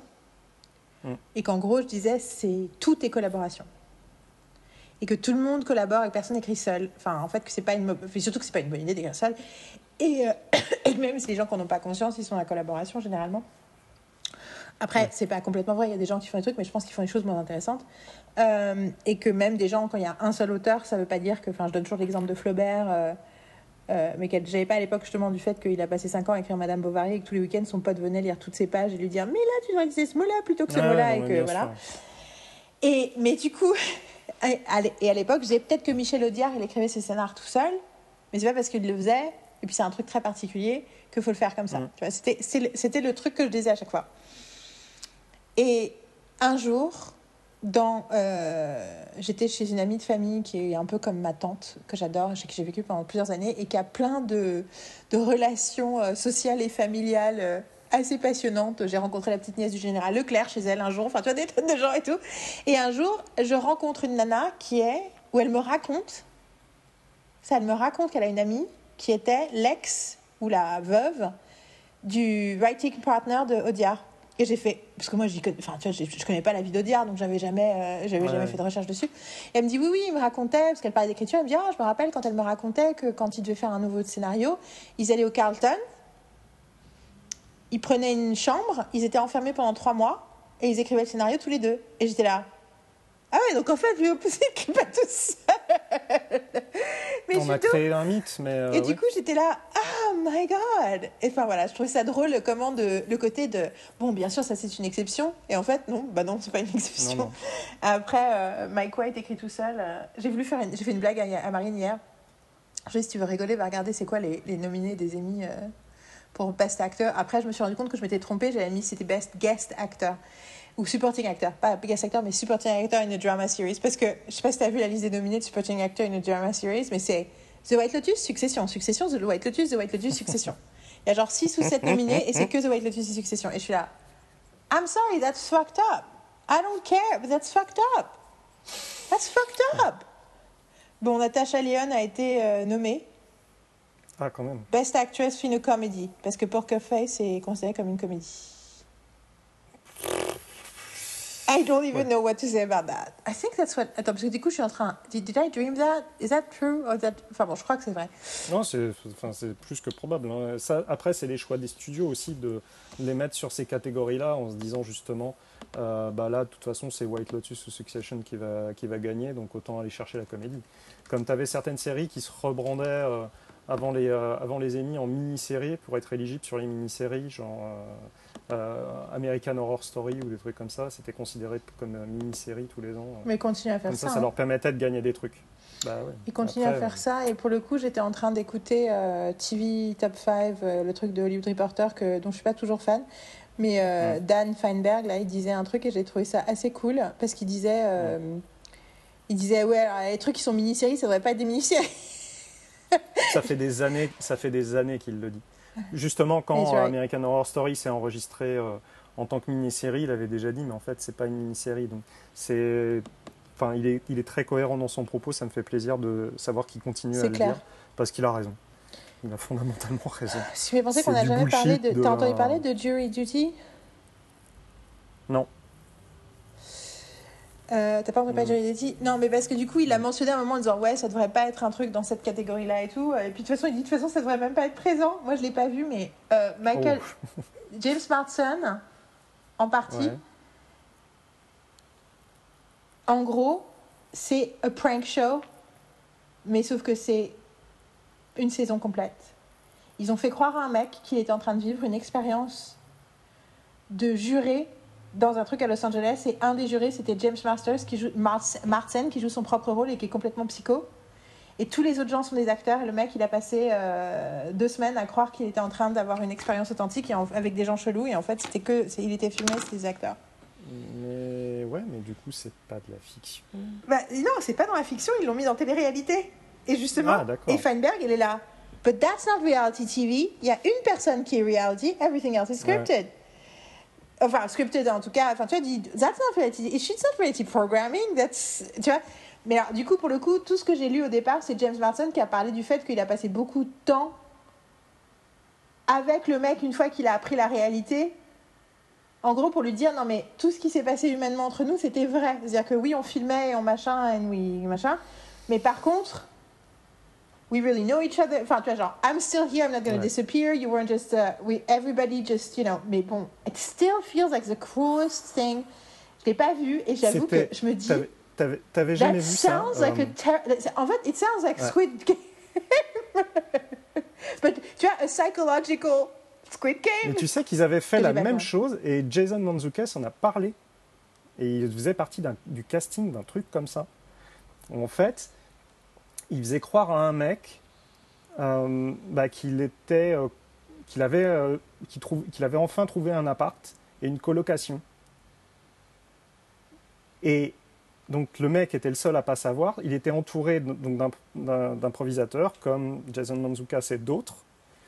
Et il disait c'était le truc qui, qui, me retirait de mon âme à chaque fois que j'y allais. Parce que je me disais, on est en train de mentir à ce gars qui avait pas de toit au-dessus de sa tête. Et là, il a un toit, sauf qu'en fait, il a pas de toit. Et tous les gens qui circulent autour de lui, ils mentent. How is that interesting? Ah. What the hell is interesting about that? Why is that more interesting than having another guy doing improv in the middle of it? C'est ça. Je. Enfin bon, et tout ça pour dire hmm. que euh, donc ouais, donc du coup, euh, ta réflexion, c'est que t'aimes pas baser ton enseignement euh, et surtout tes moments de d'examen sur du, de la théorie, t'aimes le concret. J'aime pas j'aime pas juger sur de la théorie. Nice. J'aime pas juger sur de la théorie. Nice, it could be a song lyric. And I shall not judge on theory. oh, c'est Divine Comedy, ça, non? I never have listened to Divine Comedy. J'ai genre une chanson ah. d'eux et c'est tout. et je. Euh, mais. Euh, du coup, oui, euh, c'était c'était décevant et en même temps, c'était adéquat et une super leçon. Et je pense que oui, l'année prochaine. Oui, je pense que c'était adéquat. Je pense que tu as fait ce que tu as pu faire. Et je suis, je suis sûre que le truc était très faire. Et en même temps, persuadé. quitte à même être une... un vecteur d'enseignement pour l'avenir. quoi. C'est-à-dire que. fait. Le fait d'avoir fait, même pour elle, le fait d'avoir fait les questions que tu as posées, comment tu les as posées, ça va peut-être être le démarrage de réflexion pour elle aussi qu'elle en ait conscience ou pas. Tu vois ce que je veux dire De dire, ah tiens, on peut penser les choses comme ça. Et que c'est très différent de ce qu'elle a, juste même si elle a regardé tous tes cours, d'être face à une, question d'un coup. Enfin, tu vois, moi, enfin, j'ai plein d'expériences comme ça dans la vie où, où tu lis un truc, tu suis un truc, et puis d'un coup, quand on pose des questions dessus, du coup, ça te fait réfléchir différemment. Et même si sur le coup, dans l'examen, c'est pas là, ça veut pas dire que cette réflexion, elle peut pas se poursuivre euh, si elle en a envie. Et, euh, et, euh, et, qui sait, peut-être que si elle n'a pas été satisfaite de, de son année et qu'elle doit refaire certaines choses, ça se trouve, je la reverrai l'année prochaine. Elle pourra le faire dans son intégralité, ce qui sera plus satisfaisant pour elle. Euh, mais comme, comme la plupart des, étudiants qui passent le... Euh, j'en ai pas eu énormément au fil des années parce que voilà, je donne des notes euh, pour que ça se passe pas, pour que ça arrive pas. donc je crois que c'était le quatrième, quatrième étudiant sur quatre ans qui passait le, le rattrapage. Le rattrapage. Donc, et la première fois où ça se passait dans des conditions plus ou moins normales. Donc bon, c'est un gros enseignement pour moi. Je, si j'ai pas envie d'être aussi, euh, euh, comment dire, déçu de, l'expérience, il faut que je trouve euh, ma façon de faire, une façon de faire qui me convienne, que je trouve juste vis-à-vis de, plus juste vis-à-vis de l'étudiant. maintenant, voilà, c'est, enfin plus juste. Non pas que ce que j'avais fait là, ce que j'ai fait là était injuste, mais plus juste par rapport à ce qui a été dispensé aux autres dans mais, c'est un apprentissage. Hein. Tu fais évoluer ton truc. Euh, je sais que je fais bouger le cours euh, régulièrement. Euh, tu fais même bouger le cours dans l'année quand tu as, des, as des impondérables comme cette année les grèves. Il y a beaucoup de choses que, que j'ai dû changer. D'ailleurs, en parlant de ça, quand j'y repense, malgré les grèves, je n'ai eu que deux étudiants qui étaient éligibles pour le, pour le rattrapage. C'est plutôt cool. Les, les, les, Ils ont quand même se sont accrochés quand même. Du... Ah, complètement. Euh, ça, je peux pas l'enlever, ça. Heureusement. Mais du coup, on revient à la question de. Euh, enfin, du coup, moi, la transition que je voulais faire, et euh, du coup, on a le temps de faire un deuxième enregistrement, une deuxième conversation lundi, avant de mettre en ligne le podcast? Lundi, Ouais, on a le temps. Bon, bah, du coup, on peut, on, peut, on peut mentionner des choses et, finir lundi, mais. ouais, parce qu'il reste peu de temps. Là. Oui, je sais, je vais jouer leur passé, mais, mais du coup, Enfin, ouais, c'est. C'est ce qu'il ce qu'il y a derrière mon envie de faire mon bouquin, c'est que j'ai envie de, de donner des, des, des, outils de réflexion et des outils de. de à la fois pour euh, créer un truc concret pour aider les gens à, de leur côté, se poser des, enfin, tu vois, se poser des questions et faire leur propre apprentissage de c'est quoi la narration et c'est quoi la narration sérielle, avec des outils que je trouve plus appropriés que les outils que moi j'ai trouvés que je trouve qu'il y a beaucoup d'approches qui sont passionnantes, mais je trouve qu'elles étaient difficiles à appliquer et qu'elles étaient abscondes de plein de façons et que j'ai l'impression, après je sais pas si c'est parce que c'est dans mon cerveau, mais j'ai l'impression que moi, ce que je propose, j'ai j'ai essayé de trouver des façons d'en parler qui étaient, qui étaient plus faciles de... Oui, dont on peut se même- saisir. même rapport. dont on peut se saisir plus facilement en fait et dont peut- qu'on peut s'approprier plus facilement et qui sont moins absolus. T'as le même rapport, C'est- toi aussi, t'as le même c'est- ressenti. C'est bah, c'est une obsession totale chez moi, étant donné que je les ai très peu de temps. Je dois. euh, Enfin, je, je ressors souvent euh, l'exemple de euh, Jamie et c'est pas sorcier, mais c'est vraiment ce que j'ai l'impression de faire avec le scénario. Donc, si j'ai un scénariste professionnel qui arrive dans mon cours, il va peut-être se dire Ouais, bon, ça peut-être un petit peu simplifié. Oui, oui, oui. C'est vulgarisé souvent. C'est Mais, euh, mais c'est rigolo parce que moi je pour parle le même rendre pas. le plus je parle- accessible possible. Je parle même pas de cette partie-là, même si c'est totalement essentiel. Moi, je parle même de la partie du coup de, bah, de carrément. Moi, j'ai, enfin, moi, j'ai théorisé les choses différemment en fait. C'est-à-dire que je oui, suis, bien sûr. je suis bah pas en train de seulement dire euh, voilà comment vous pouvez comprendre ce que c'est que trois actes, mais de dire bah, en fait pour moi dramaturgie c'est quatre actes et du coup je vais arrêter de suivre ce truc à la con parce que je comprends pourquoi ça existe, mais moi ça, me- moi ça- pour moi ça marche pas. Je dis moi de penser en trois actes ça fait des ventres mous tout le temps au milieu de l'histoire et du coup euh, euh, et puis du coup ça fait des histoires qui racontent pas quelque chose d'aussi profond je pense et que ça responsabilise et en même temps de dire voilà moi j'aime bien penser les choses comme ça parce que ça me responsabilise sur ce que je veux raconter dans mon histoire et ça me permet de diagnostiquer une histoire quand il lui manque quelque chose et en même temps ça veut pas dire que ben c'est si simple à, à retrouver dans toutes les histoires non plus Moi, c'est rigolo sur les histoires de quatre actes. Je suis tout à fait d'accord avec ton argument sur le fait que le trois actes crée un ventre mou si tu ne gères pas bien le deuxième acte. En gros, si tu gères pas le deuxième acte comme presque deux actes. ça Euh, mais je vais encore plus loin là-dessus, c'est que c'est moins pragmatique euh, visuellement. Mhm. Parce que quand tu te retrouves à te faire tes post-it et tes, euh, ou tes fiches ou tes, ce que tu veux, c'est que tu te retrouves avec euh, un- des, des actes qui ne sont pas similaires ou proches en termes de longueur. Et du coup, le fait d'avoir quatre actes et le fait ou Ouais. de trois actes et deux actes dans l'un au centre, ça te permet de pouvoir te, de, comment dire, d'avoir une, euh, une sensation de ton rythme visuel. De Ouais. te dire, oui, c'est bien rythmé parce que les quatre actes sont relativement similaires. Mhm. Donc je vais pas avoir justement de passage où tu... Ouais. Et euh, je non mais je suis que, je un... trouve que c'est juste c'est juste plus franchement et l'idée c'est pas de suivre ça à la lettre c'est que c'est un cadre de travail de réflexion Non, qui un cadre, permet. De dépasser, de, de, de, de, de, de- de pousser, euh, de pousser la logique de l'histoire que tu es en train d'essayer de raconter.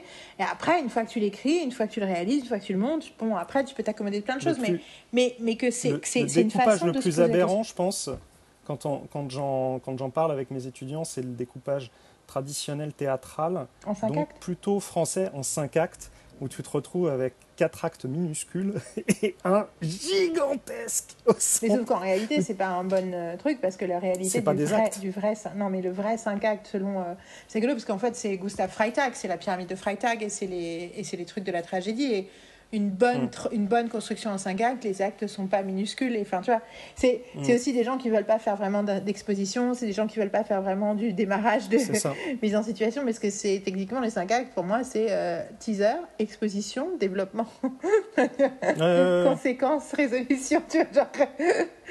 mais, euh, mais ouais, non, mais c'est rigolo. euh. Enfin bon, tout ça pour dire que, euh, que, que l'idée du bouquin, c'est ça. Et en même temps, c'est aussi, euh, ouais, c'est faire cette force de proposition, quoi. C'est. Et c'est surtout que j'ai vraiment l'impression, cette grève de scénaristes américaines me donne, belle transition Yael, cette grève de, de, de scénaristes américaines me donne vraiment le sentiment fondamental de... euh, ok, en fait, je pense que je l'ai peut-être déjà dit la dernière fois, mais je pense que je faut le répéter encore une fois. Ok, en fait, euh, on a vraiment besoin de... faut arrêter de suivre le mouvement, quoi toi et moi, on ne suit pas le mouvement parce qu'on s'est écarté du mouvement, mais quand même, on est, on est, on est encore en train de batailler. J'ai l'impression que ce soit entre nous ou entre nous, toi, enfin entre moi et moi-même et toi, entre toi et toi-même, sur euh, ah mais le jeu se joue comme ça et on ne joue pas comme ça et tout ça. Mais en fait, je pense que c'est le moment où il faut qu'on dise bah en fait non les gars, Euh, on ne juge personne, on ne blâme personne, on dit personne, mais un moment, faut penser les séries différemment parce que là, vous êtes en train de vous, de vous leurrer, quoi. Vous êtes en train de vous leurrer sur pourquoi les séries avaient de la qualité avant, pourquoi vous pensez qu'elles vont avoir de la qualité maintenant en utilisant des trucs qui sont vous, vous vous leurrez sur ce que c'est que de raconter une histoire, vous leurrez sur ce qui rend une histoire intéressante, et du coup, euh, vous avez l'impression du coup que vous pouvez vous séparer de certains aspects du processus créatif qui sont pas utiles, alors qu'en réalité, c'est le cœur battant même de la proposition, et c'est au contraire la raison pour laquelle vous avez des gens qui regardent des séries et des gens qui s'abonnent à vos plateformes, et que là, vous êtes en train de dynamiter votre propre, euh, votre propre ressource. euh, et que du coup, Oui. mais que du coup, clairement, moi j'ai l'impression que même si les writers se défendent de façon très vocale, j'ai l'impression que beaucoup trop de gens passent à côté du, passent à côté du message euh, principal qui est euh, la qualité vient d'aspects de l'industrie qui sont considérés comme inutile, quoi. Ouais. Tu vois, les- enfin, le- du coup, je, je t'ai envoyé un podcast euh, dont, pour le coup, j'ai écouté juste le lendemain du jour où j'ai fait le, le dernier, euh, la semaine berlinoise, où je parlais, euh, enfin, pas le dernier, mais l'avant-dernier, celui où on parlait de la grève. Et le lendemain, j'ai Ouais. écouté un podcast qui venait de sortir, je l'ai mis en lien dans le post, et c'était incroyable, de The Town, avec donc le frère de Nicolas Stoller, dont je te parlais tout à l'heure. Euh, et le mec, il parlait de la problématique purement économique d'Hollywood en disant en mode, Ouais. en mode, euh, c'est une industrie qui était en bonne santé parce que c'est une industrie basée sur la compétition. Mhm. Et que du coup, et surtout avec une petite distance entre le produit de consommation et sa clientèle. Et que plus ça va, plus le système Netflix, Amazon, le fait de la consolidation, le truc pyramide, le truc euh, horizontal qui fait que euh, y a, au lieu d'avoir 20, 20, gui- 20, 200 guichets, t'as plus que 6 guichets et que c'est les exécutifs qui décident ce qui est bien et ce qui est pas bien et qui développent un, truc euh, pendant 5 ans avant que ça sorte sur les écrans, euh, voilà. Et que les gens, les artistes ne savent pas l'impact que leurs séries, que leurs films, que leurs machins ont sur le public qui sont payés du coup un package au départ, mais en fait il y a une séparation entre ça. Et ben qu'en fait ça, ça va à l'encontre de la qualité du produit. Et moi j'étais là, il vient de décrire le système français. Ouais. Exactement. Je là, il vient de décrire le système de commande française. Genre oh my god. Et du coup, et tu te dis, tu peux pas t'empêcher de penser que c'est la même logique. Que la logique, c'est non, mais une bonne série, c'est un truc qui ressemble à ci, à ça, qui crée des espèces de créer des critères à la con de décision. Vu qu'ils ont séparé le produit de, son, de sa target, du coup, ils, ils- ils te- en fait, ils technocratisent les, les critères de sélection et les critères de qualité. Et du coup, ben, ça a des conséquences négatives sur le produit. Et du coup, mais du coup, je pense que c'est. Enfin, moi, j'ai envie de confronter ça aussi, que qu'on le fait déjà dans le podcast et que je fais dans plein d'autres Mhm. trucs. Mais de confronter, c'est qu'est-ce que vous appelez une série de qualité? Qu'est-ce que vous croyez qui fait qu'une série fonctionne? Et, du coup, c'est numéro un, une série, c'est un putain de concept, c'est pas juste une histoire. Numéro 2, l'empathie, les gars. L'empathie, le storytelling, c'est de l'empathie, quoi. C'est pas. euh, Et, que, et ça veut pas dire que tu dois raconter que des histoires de bisounours, mais si t'es pas dans l'empathie, et je suis désolée, l'empathie, c'est quoi? C'est l'authenticité. C'est l'authenticité des. euh, émotionnels de personnages, qu'ils soient aussi délirants ou des aliens ou dans une galaxie far far away, mais il y a un- une partie de leur humanité qui est assez authentique pour que moi, autre humain, je puisse m'intéresser à eux. Et que toutes les autres produits qui ont pas ces trucs-là, c'est pas que ça marche pas, mais ça marche en, bossant sur des moteurs, que ce soit euh, l'effarement, que ce soit le choc, que ce soit le. Enfin, tu vois, qui sont pas des moteurs l'indu- qui, qui, sont, qui, qui durent aussi longtemps, quoi. Une fois de plus, je reprends l'exemple sexuel, quoi. T'as- des fois, tu as envie de coucher avec quelqu'un de totalement toxique parce que c'est délirant et c'est fun, t'as pas envie de l'épouser, quoi. Et du coup, à un moment, tu Le- vas passer à autre le- chose. L'industrie télévisuelle, faut pas perdre de, de vue que c'est une industrie de la répétition, dans le sens où c'est, euh, au sens large, la répétition du succès. Comment tu répètes un succès? Yeah. Sachant que c'est quelque chose de très, euh, très faillible comme manière de fonctionner, attention. Mais c'est la répétition du succès. Mais Ça veut dire vrai que tu de dois toutes les créer un système qui permet au succès de venir sans que ça dépende de euh, 15 planètes qui s'alignent correctement pour que ça en soit un. C'est vrai de toutes les industries, non? C'est pas faux. Genre, c'est. You just said something Bah, profound. L'industrie cinéma- cinématographique, euh, c'est un peu autre chose. je Bah, Maintenant, c'est juste oui, que c'est pas les mêmes critères, en fait, je pense que. Mais je, C'est pas les mêmes critères. Mais mais je pense que si, je pense que si, c'est, tu vois, ah bah comment on fait pour avoir un film rentable? Bah il faut avoir les droits du truc de machin, de l'avance sur recette, il faut avoir le machin, ouais, le truc. euh, c'est quoi les critères pour faire ça? Ah, faut répondre au truc, faut avoir le, le, le, le- faut avoir le cosign de TF1 ou de M6 ou de France 2 pour pouvoir vendre le truc, machin et tout. Donc on refait, on refait, on fait. Je pense que c'est la nature même de. Je pense que c'est peut-être ce que, veut dire le mot industriel, même si ça se trouve. Bien sûr. Even know, mais tu vois. Mais ce que tu dis, tu as tout à fait raison. Après, c'est vrai que du coup, l'analyse de qu'est-ce qui a fait qu'un truc fonctionne et qu'est-ce Mm, qu'on doit mm. reproduire et qu'est-ce qu'on doit préserver dans le Oui, à système partir pour du le moment où l'analyse est faussée, euh, C'est ça. bah, Et que du coup, j'ai, je, je pense qu'on a besoin de. Sans parler du fait que j'ai dit très joliment à une amie à qui je racontais, celle qui me disait que j'écrivais bien, je lui ai raconté euh, un peu le principe du bouquin. Et je lui dit, bah, moi, je pense que le storytelling. euh, les séries, c'est le storytelling populaire le plus accessible à tous. Donc, c'est le truc euh, fondamental de, notre, de nos sociétés euh, dans le monde entier. Ouais. Et que si on n'a pas des séries mieux écrites, c'est-à-dire qui ont une forme d'intelligence émotionnelle et d'authenticité et de et de et où les personnages sont pas que des psychopathes qui euh, qui font n'importe quoi juste pour euh, créer du choc et de la surprise euh, et puis pour faire vaguement tenir une plot et ben une intrigue en français dans le texte. Et ben je dis euh, il faut si on n'apprend pas à faire des meilleures séries euh, we're all fucked. Et elle me dit tu l'as écrit ça? Tu l'as écrit? J'ai fait oui je l'ai écrit. Mais euh, mais que en gros c'est le moteur de notre société c'est enfin la solution à tous nos problèmes de société c'est l'empathie. Parce que c'est plus on est plus on se comprend qu'on est tous dans le même bateau et qu'on a besoin de prendre soin les uns des autres plus on peut trouver des solutions en fait et que je comprends la rage et la frustration et le dire ouais mais eux c'est tous des connards. Ouais mais sauf qu'en fait euh, c'est pas en disant eux c'est tous des connards. Dans ce cas-là on coule tous Non. ensemble en fait. Donc euh, et puis surtout je pense pas que qui que ce soit est un connard. Enfin si il y a des gens qui ont des comportements de connards mais ça veut pas dire que c'est fondamentalement des connards. C'est c'est c'est ce serait trop simple si c'était comme ça. Et du coup euh, et du coup c'est encore enfin voilà. Mais et cette empathie là on, et non seulement l'empathie mais aussi le fait de pouvoir moi je le dis toujours de pouvoir penser nos penser nos problèmes sociaux et nos questions sociales et nos évolutions sociales à travers la fiction, à travers une fiction qui est euh, bah, qui doit être responsable parce que si elle est censée tenir pendant plusieurs années, elle peut pas faire n'importe quoi. Et donc, enfin, on est d'accord, quoi. C'est, c'est, Moi, je, je, je, Ouais, je sais que je re- re- réitère des choses qu'on a déjà dit, mais je pense que ça vaut le coup de le faire.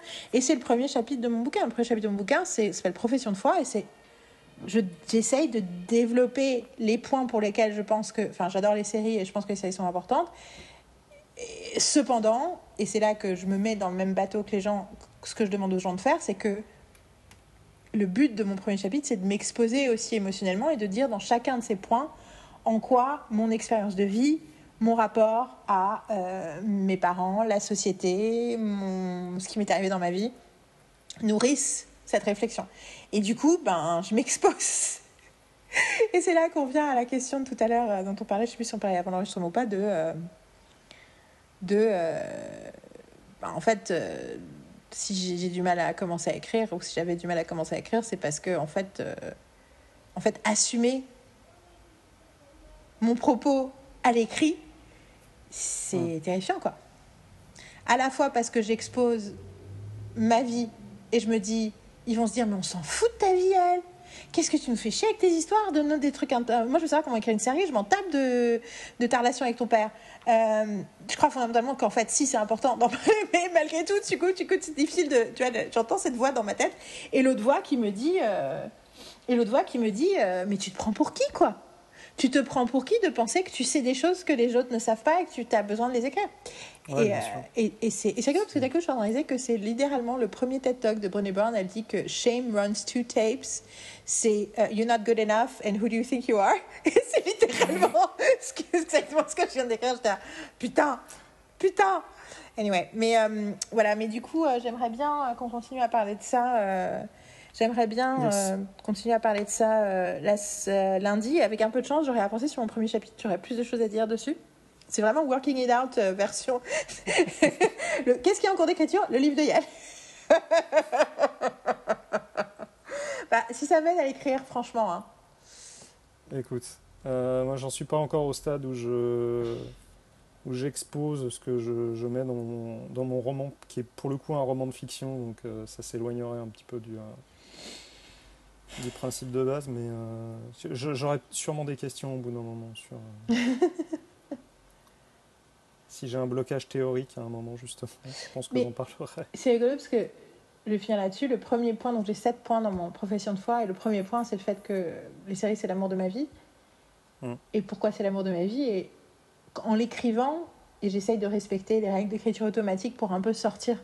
Parce qu'en plus, j'ai tellement réfléchi à ces questions depuis 25 ans que l'idée, c'est pas d'essayer d'être dans le contrôle, c'est de laisser vraiment l'écriture faire sortir les choses qui semblent euh, pertinentes euh, au moment de. les- Et puis, généralement, je sais pas ce que tu en penses, mais c'est comme ça qu'on écrit les meilleurs trucs.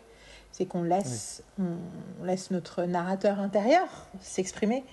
Euh, plutôt que d'essayer d'être dans le contrôle de qu'est-ce que ça raconte, euh, plutôt ça, ça vient après. C'est c'est difficile de, de- de faire confiance à son sens inné de, de la structure et que, ben, en effet, l'idée que tu as ensuite, c'est une idée qui est cohérente dans Ouais. le suivi de ton récit et que tu pas. T'en as besoin, mais en même temps, tu n'as pas forcément besoin d'avoir quelque chose de super euh, Et calibré après, te- je me dis, du coup, c'est là que tu te dis, ok, c'est pas grave. De toute façon, l'étape d'après, on va pouvoir, euh, voilà. Mais du coup, j'essaie de sortir et ce qui est sorti, c'est mes parents en fait. C'est que le premier truc qui est sorti, c'est en fait j'aime les séries parce que ma mère adorait les gens et mon père euh, Ouais. adore, a un sens de l'imagination totalement démesuré en fait. Et donc ils m'ont formé dès la plus tendre enfance à apprécier le, le- ce qu'offrent les séries, sans parler du fait qu'ils aimaient les séries aussi. Et que, euh, et que, mais, que mais le truc se développe vers. Et les séries, c'est une- ça me permet d'avoir une, une relation saine avec le monde parce que j'ai les séries, c'est comme un troisième poumon en fait. Littéralement, j'utilise la femme, c'est un troisième poumon. Je dis parce que la réalité, c'est que ma mère est morte et que mon père, il m'appelle jamais et que je lui parle jamais. Mais les séries, mais Lois et Clark et, et Buffy, ils sont toujours là. et là, tu fais genre, oh my god, ça c'est, tu vois, genre, ça c'est la première page. Je fais, ok, ok. But it's, I think, honestly, stuff. that's what I want. Heavy That's what I want to read, Oui, je comprends. right? Oui, je comprends. C'est ce que tu as Mais envie de lire aussi. mais- On est d'accord que tu as plus envie de lire ça sûr. que d'envie de lire. euh, Alors, une série, c'est trois décors et. Oui, oui, oui. Bah, évidemment. évidemment. Et, euh, Ça revient à le- à l'origine, en fait, du truc. Ouais, Après, et le reste, c'est- du décor. C'est important aussi pour moi de dire voilà, c'est très, je prends ça très au sérieux. Voilà d'où je me place, d'où je pars. Ouais. Euh, et mon quatrième point, c'est ça va être ton préféré. Mon quatrième point, c'est euh, les séries, c'est de l'art.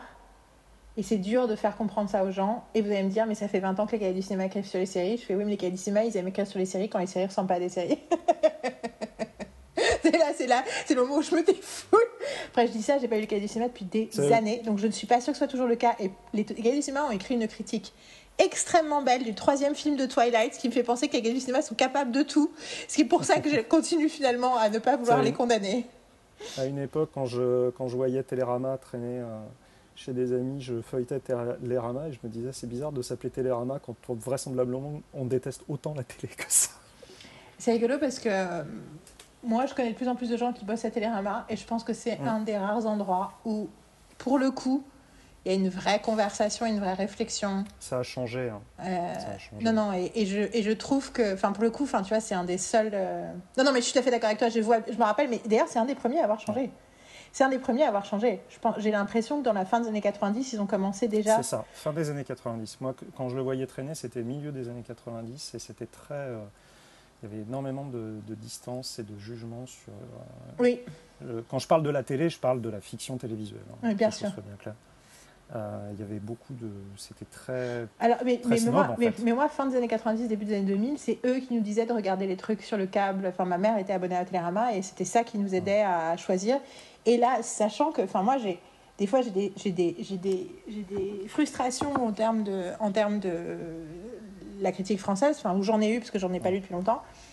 Et plusieurs fois, de parler avec des gens qui bossaient à Télérama, euh, il y en a plusieurs que je connais. Je me suis dit, ah ouais, ok, en fait, non, ça ressemble vraiment. Enfin, je pense que c'est une, un, un des endroits où il y a une rédaction qui pense à ce, qui ressemble à ce que nous on voudrait qu'une rédaction soit à quoi elle ressemble. Ça veut pas dire qu'on est d'accord avec ce qu'ils disent, mais en tout cas la démarche, la démarche intellectuelle, la conversation, la réflexion au sein même de la rédaction, elle existe. Et du coup, rien que pour ça, I'm glad. Moi, j'étais euh, j'étais plus à lire les. tu avais une double page, je vais peut-être me tromper, hein, euh, dans Télécap Satellite. Qui était Mm. menée par euh, Martin Vinclair. Mhm. Où là, le, là c'était mon guide. euh, Il y a quoi de bien Tu vois Non, non, mais c'est, pour le coup, c'était effectivement c'est le niveau. Enfin, en tout cas, Martin Vinclair en général, c'était le niveau d'après, effectivement. Et puis, et pour le coup. Carazé sur Canal Jimmy. Hein. Aussi. Voilà, Carazé sur Canal Jimmy que je regardais avec, euh, avec euh, que je regardais religieusement.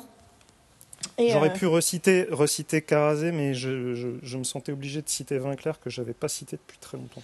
Mais euh, non, non, mais c'est vrai que. Mais en tout cas, euh, en tout cas, en tout cas, je ne sais plus pourquoi je disais ça, mais en tout cas, oui, je pense que de parler de ma position, de de parler de ma réalité, de ma position, que ce soit en tant que personne pour qui les séries c'est essentiel, quelqu'un qui se bat pour défendre l'art sériel d'une façon différente. Aussi quelqu'un un- qui veut écrire depuis 20 ans et qui n'arrive pas à écrire, ou qui n'arrive pas à écrire. Je sais pas si c'est pas le mot qui n'arrive pas à écrire, mais qui veut écrire et qui n'écrit pas exactement ce qu'elle veut écrire, qui, ça, qui flirte avec l'écriture plutôt que de plonger. Je pense que tout ça, c'est des choses qui sont importantes, non seulement d'expliquer, mais de. En fait, c'est presque l'anti-writing on writing de Stephen King. S'il raconte son histoire d'auteur, moi je raconte mon histoire de non-auteur pour justement défendre l'art de l'écriture, tu vois ce que je veux dire? Oui, non, mais justement, puis en plus, enfin, même les gens qui vont défendre des séries ont parfois un discours qui te laisse à penser que les séries, c'est une arrière-pensée pour eux, c'est pas quelque chose de fondamental. Oui, c'est tiens, cette Euh, série, elle a donc- réussi malgré tout à me. C'est un peu. ça, en fait, c'est quoi. C'est ça que ça me fait penser C'est que ça me fait penser à la misogynie. Ça me fait penser au côté ah cette nana là elle est intéressante hein. Oh là Ouais, là voilà, elle elle est ouais, compétente hein. Ça me fait penser à ce genre d'approche euh, Ou le racisme. ou, ou le racisme. Mais effectivement, il y a ce côté-là de truc de euh, d'être déclassé et de du coup devoir. Bah en fait, quelque part, ce bouquin, c'est aussi moi qui dis bah en fait non, moi mon moi mon échelle de valeur, elle est pas comme la vôtre. Et moi je pense pas que la meilleure série c'est Breaking Bad. Et surtout dans mon top 10, il y a une nounou d'enfer. Et je suis prête à le défendre. Parce que c'est une vraie réalité que c'est une grande grande série qui a changé l'histoire des séries pour moi, mais qui surtout démontre ce qu'une série est capable de faire de façon euh, remarquable. Et que du coup, mais de m'autoriser à faire ça, c'est comme dire, bah, en fait, pour moi, un des grands films des années 80, c'est Recherche Suzanne désespérément. Parce que c'est un Ouais. putain de chef-d'œuvre. Et que non, je n'ai pas envie de revoir Taxi Driver dans ma vie. Je l'ai vu une fois, ça m'a suffi. Par contre, Recherche Suzanne désespérément, je peux regarder tous les ans, c'est génial. C'est que it's also fun! non, mais Taxi Driver, plutôt. Je, comprends l'intensité, la puissance de la proposition. Tu vois, je l'ai vu, j'ai compris, j'ai des yeux. Mais en même temps, je suis là, mais why would I ever want to watch this again? Après, bien sûr, il y a le fait que Jason Isbell est dans le dernier film de Martin Scorsese, donc bon, bien sûr, mais du coup, je, je vais aller le voir. Ouais, je vais le voir aussi. Et du coup, euh, j'ai très envie que tu, découvres euh, Jason Isbell. Le documentaire et puis euh, sa musique. ouais. Ça aussi. Mais du coup, je, voilà. Bon, allez, il faut qu'on qu'on vaque à nos occupations autres. Moi, il faut que je mange. Toi, il faut que tu travailles. Euh, Et on se reparle lundi. Et donc, du coup, voilà, ça c'est la pause du podcast. Vous pouvez faire pause pipi. et ensuite, on continuera la conversation. Et du coup, ben, essayons de continuer à parler. euh, ben, à la limite, moi, j'ai bien envie de continuer à te parler de mon premier chapitre. Et, euh, et, euh, et quitte à, je sais pas, même si c'est fou euh, de lire des passages, I don't care. Tu vois, je, je, je vais pas essayer de suivre une.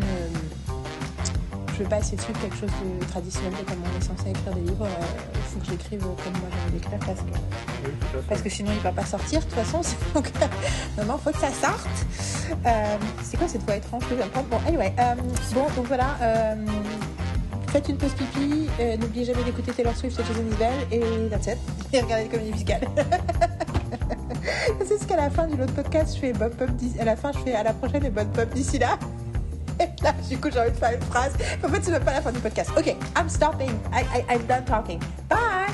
See you now Monday.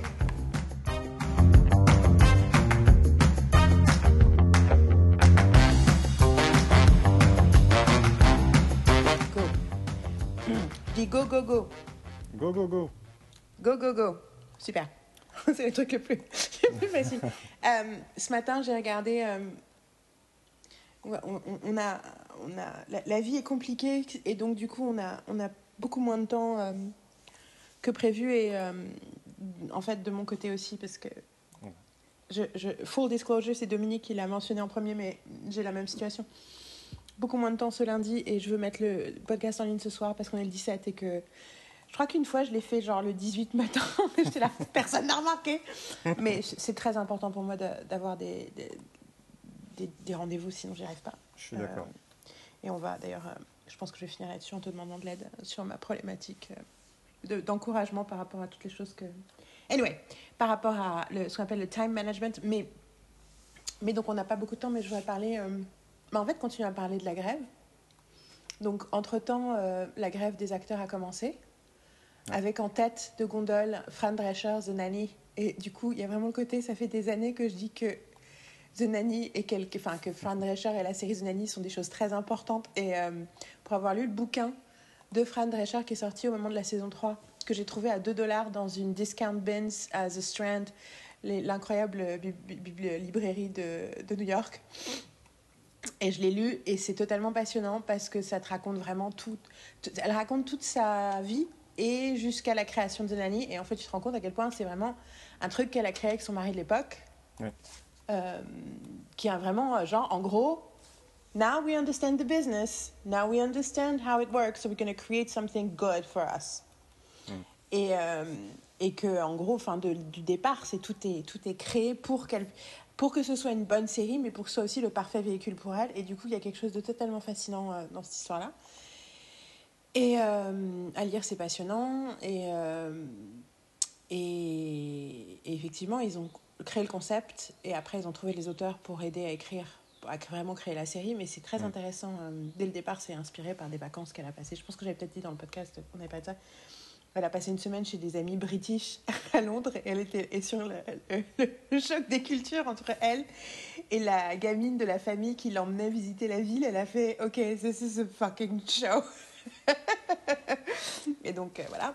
Euh, mais du coup, ça fait des années que. Mais, et du coup, je sais que il y a des épisodes, il y a des épisodes dans Zanny du coup qu'on a vu, des, on a vu des extraits parce que euh, sur Instagram les gens l'ont posté, mais il y a un mm. épisode où elle refuse de, de cross a picket line parce que les ils sont ils doivent faire une fête de, après une, une première à Broadway, ils doivent faire une fête et les, et les serveurs sont en grève et elle mm. refuse de traverser la picket line et ça crée un scandale et tout machin et elle parle pendant tout l'épisode des picket lines et des unions et pourquoi c'est important et tout donc du coup bien sûr tout ça est ressorti au moment où elle est à la tête euh, de Zagaftra et euh, enfin bon donc c'est totalement passionnant à regarder elle a fait un speech assez incroyable pour démarrer la grève, que j'ai vu un peu partout sur Instagram. Ça me fait plaisir. Ça veut dire que ça a circulé beaucoup. Et je trouve que c'est surtout she's a great fucking speaker. Et c'est pour ça que c'est cool qu'elle soit présidente. Et puis, du coup, c'est pas n'importe qui, parce que, enfin, celle d'avant, c'est pendant des années, euh, c'était euh, Gabrielle. Euh, putain, j'ai oublié son nom. la meuf qui joue la copine, la copine à lunettes, Andrea de Beverly Hills. La copine de Jason Priestley, la copine de Brandon, tu sais. Mais genre pendant 15-20 ans, c'est elle, c'était elle qui était à la tête de Zagaftra. Et d'ailleurs, dans l'incroyable, je sais pas si tu as vu ce truc-là, je pense pas, enfin, je disais, je sais que tu n'as pas vu ce truc-là, mais ils ont fait une espèce de, de drama fiction qui s'appelle BH 90210 sur les acteurs qui sont convaincus de refaire une saison. Oui, j'ai vu passer le truc. Génial. Il y a six épisodes. C'est drôle, c'est intelligent, c'est surprenant, ça dit des milliards de choses sur le business, ça dit des milliards de choses sur les femmes, sur... Euh, it's, oh, it's so fucking good C'est que six épisodes et c'est hallucinant. It's, it, it's got no business to be this good. Ouais.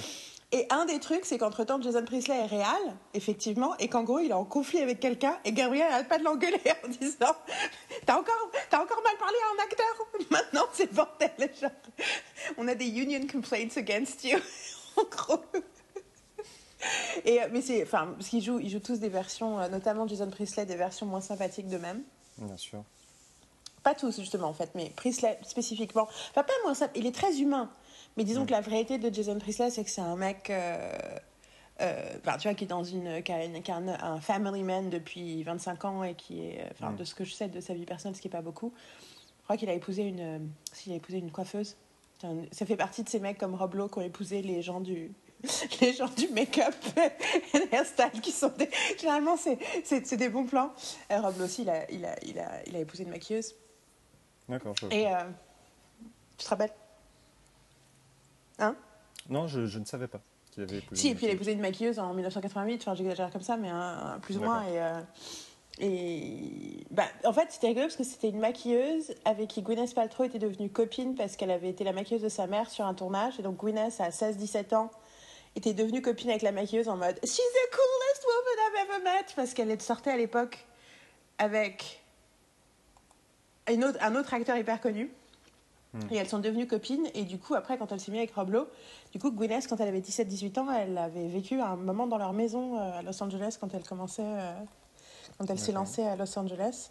Parce que c'était un peu la petite sœur, quoi. Hmm. Et ce qui est fou, c'est que la dernière série, pas la dernière, mais l'avant-dernière série de Rob Lowe, 911, c'est créé par le mari de Gwyneth, Brad- Brad Falchuk. En partie parce qu'il passe tellement de temps avec Rob qu'il a dit I need to make a show about who Rob actually is? et 911 Lone Star, et, que dont j'ai vu que la première saison mais que j'ai adoré, et il, a beau, il joue beaucoup sur le côté de how he cares about his looks. et en plus, dans le staff des auteurs, il y a un de ses fils Ok. De Rob Lowe et donc du coup et dans, au centre de Nanonosa il y a une relation père-fils et Rob Lowe avait dit pas vu putain je m'en prends plein la gueule parce que tout enfin tu vois le fait que j'ai un de mes fils qui est dans le staff c'est pas il rig- il rigole pas quand il parle des problématiques père-fils quoi Ouais.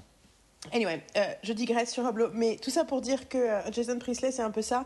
Et pour avoir euh, beaucoup vu et beaucoup adoré euh, la dernière série dont il a fait partie, qui est Private Eyes, euh, j'ai fait un- une obsession de la semaine sur Private Eyes euh, sur mes podcasts, qui est une petite série qui est en fait extrêmement bien écrite, super structurée, super fun. J'ai toujours pas vu la dernière saison parce que je, je, je- I don't want to say goodbye. J'ai Ouais, rendu, euh, j'ai rendu les filles accros. En fait, j'ai regardé pendant des années toute seule. Puis il y a quelques, il y a l'année dernière ou l'année d'avant, j'ai dit aux filles ah mais vous avez jamais regardé Private Eyes? Et en fait elles sont toutes les deux tombées dedans genre, immédiatement. C'était génial. Tout ça pour dire que beaucoup de choses qui sont géniales en termes de représentation, notamment du personnage, le personnage féminin, comment les gens sont traités et tout, tu sens que c'est Jason, que c'est l'influence de Jason. Donc, I'm Ok. just saying, Jason Priestley is a good guy. Anyway, tout ça, je digresse, je digresse, je digresse, je digresse, pour dire que euh, c'est la grève et que du coup, on continue à avoir des trucs autour de la grève. Et moi, j'ai fait- je viens de voir une vidéo en TikTok. Il y en a qui s'appelle E Best in the West, donc IE Best in the West, qui parle de la problématique de la vertical integration. Mhm.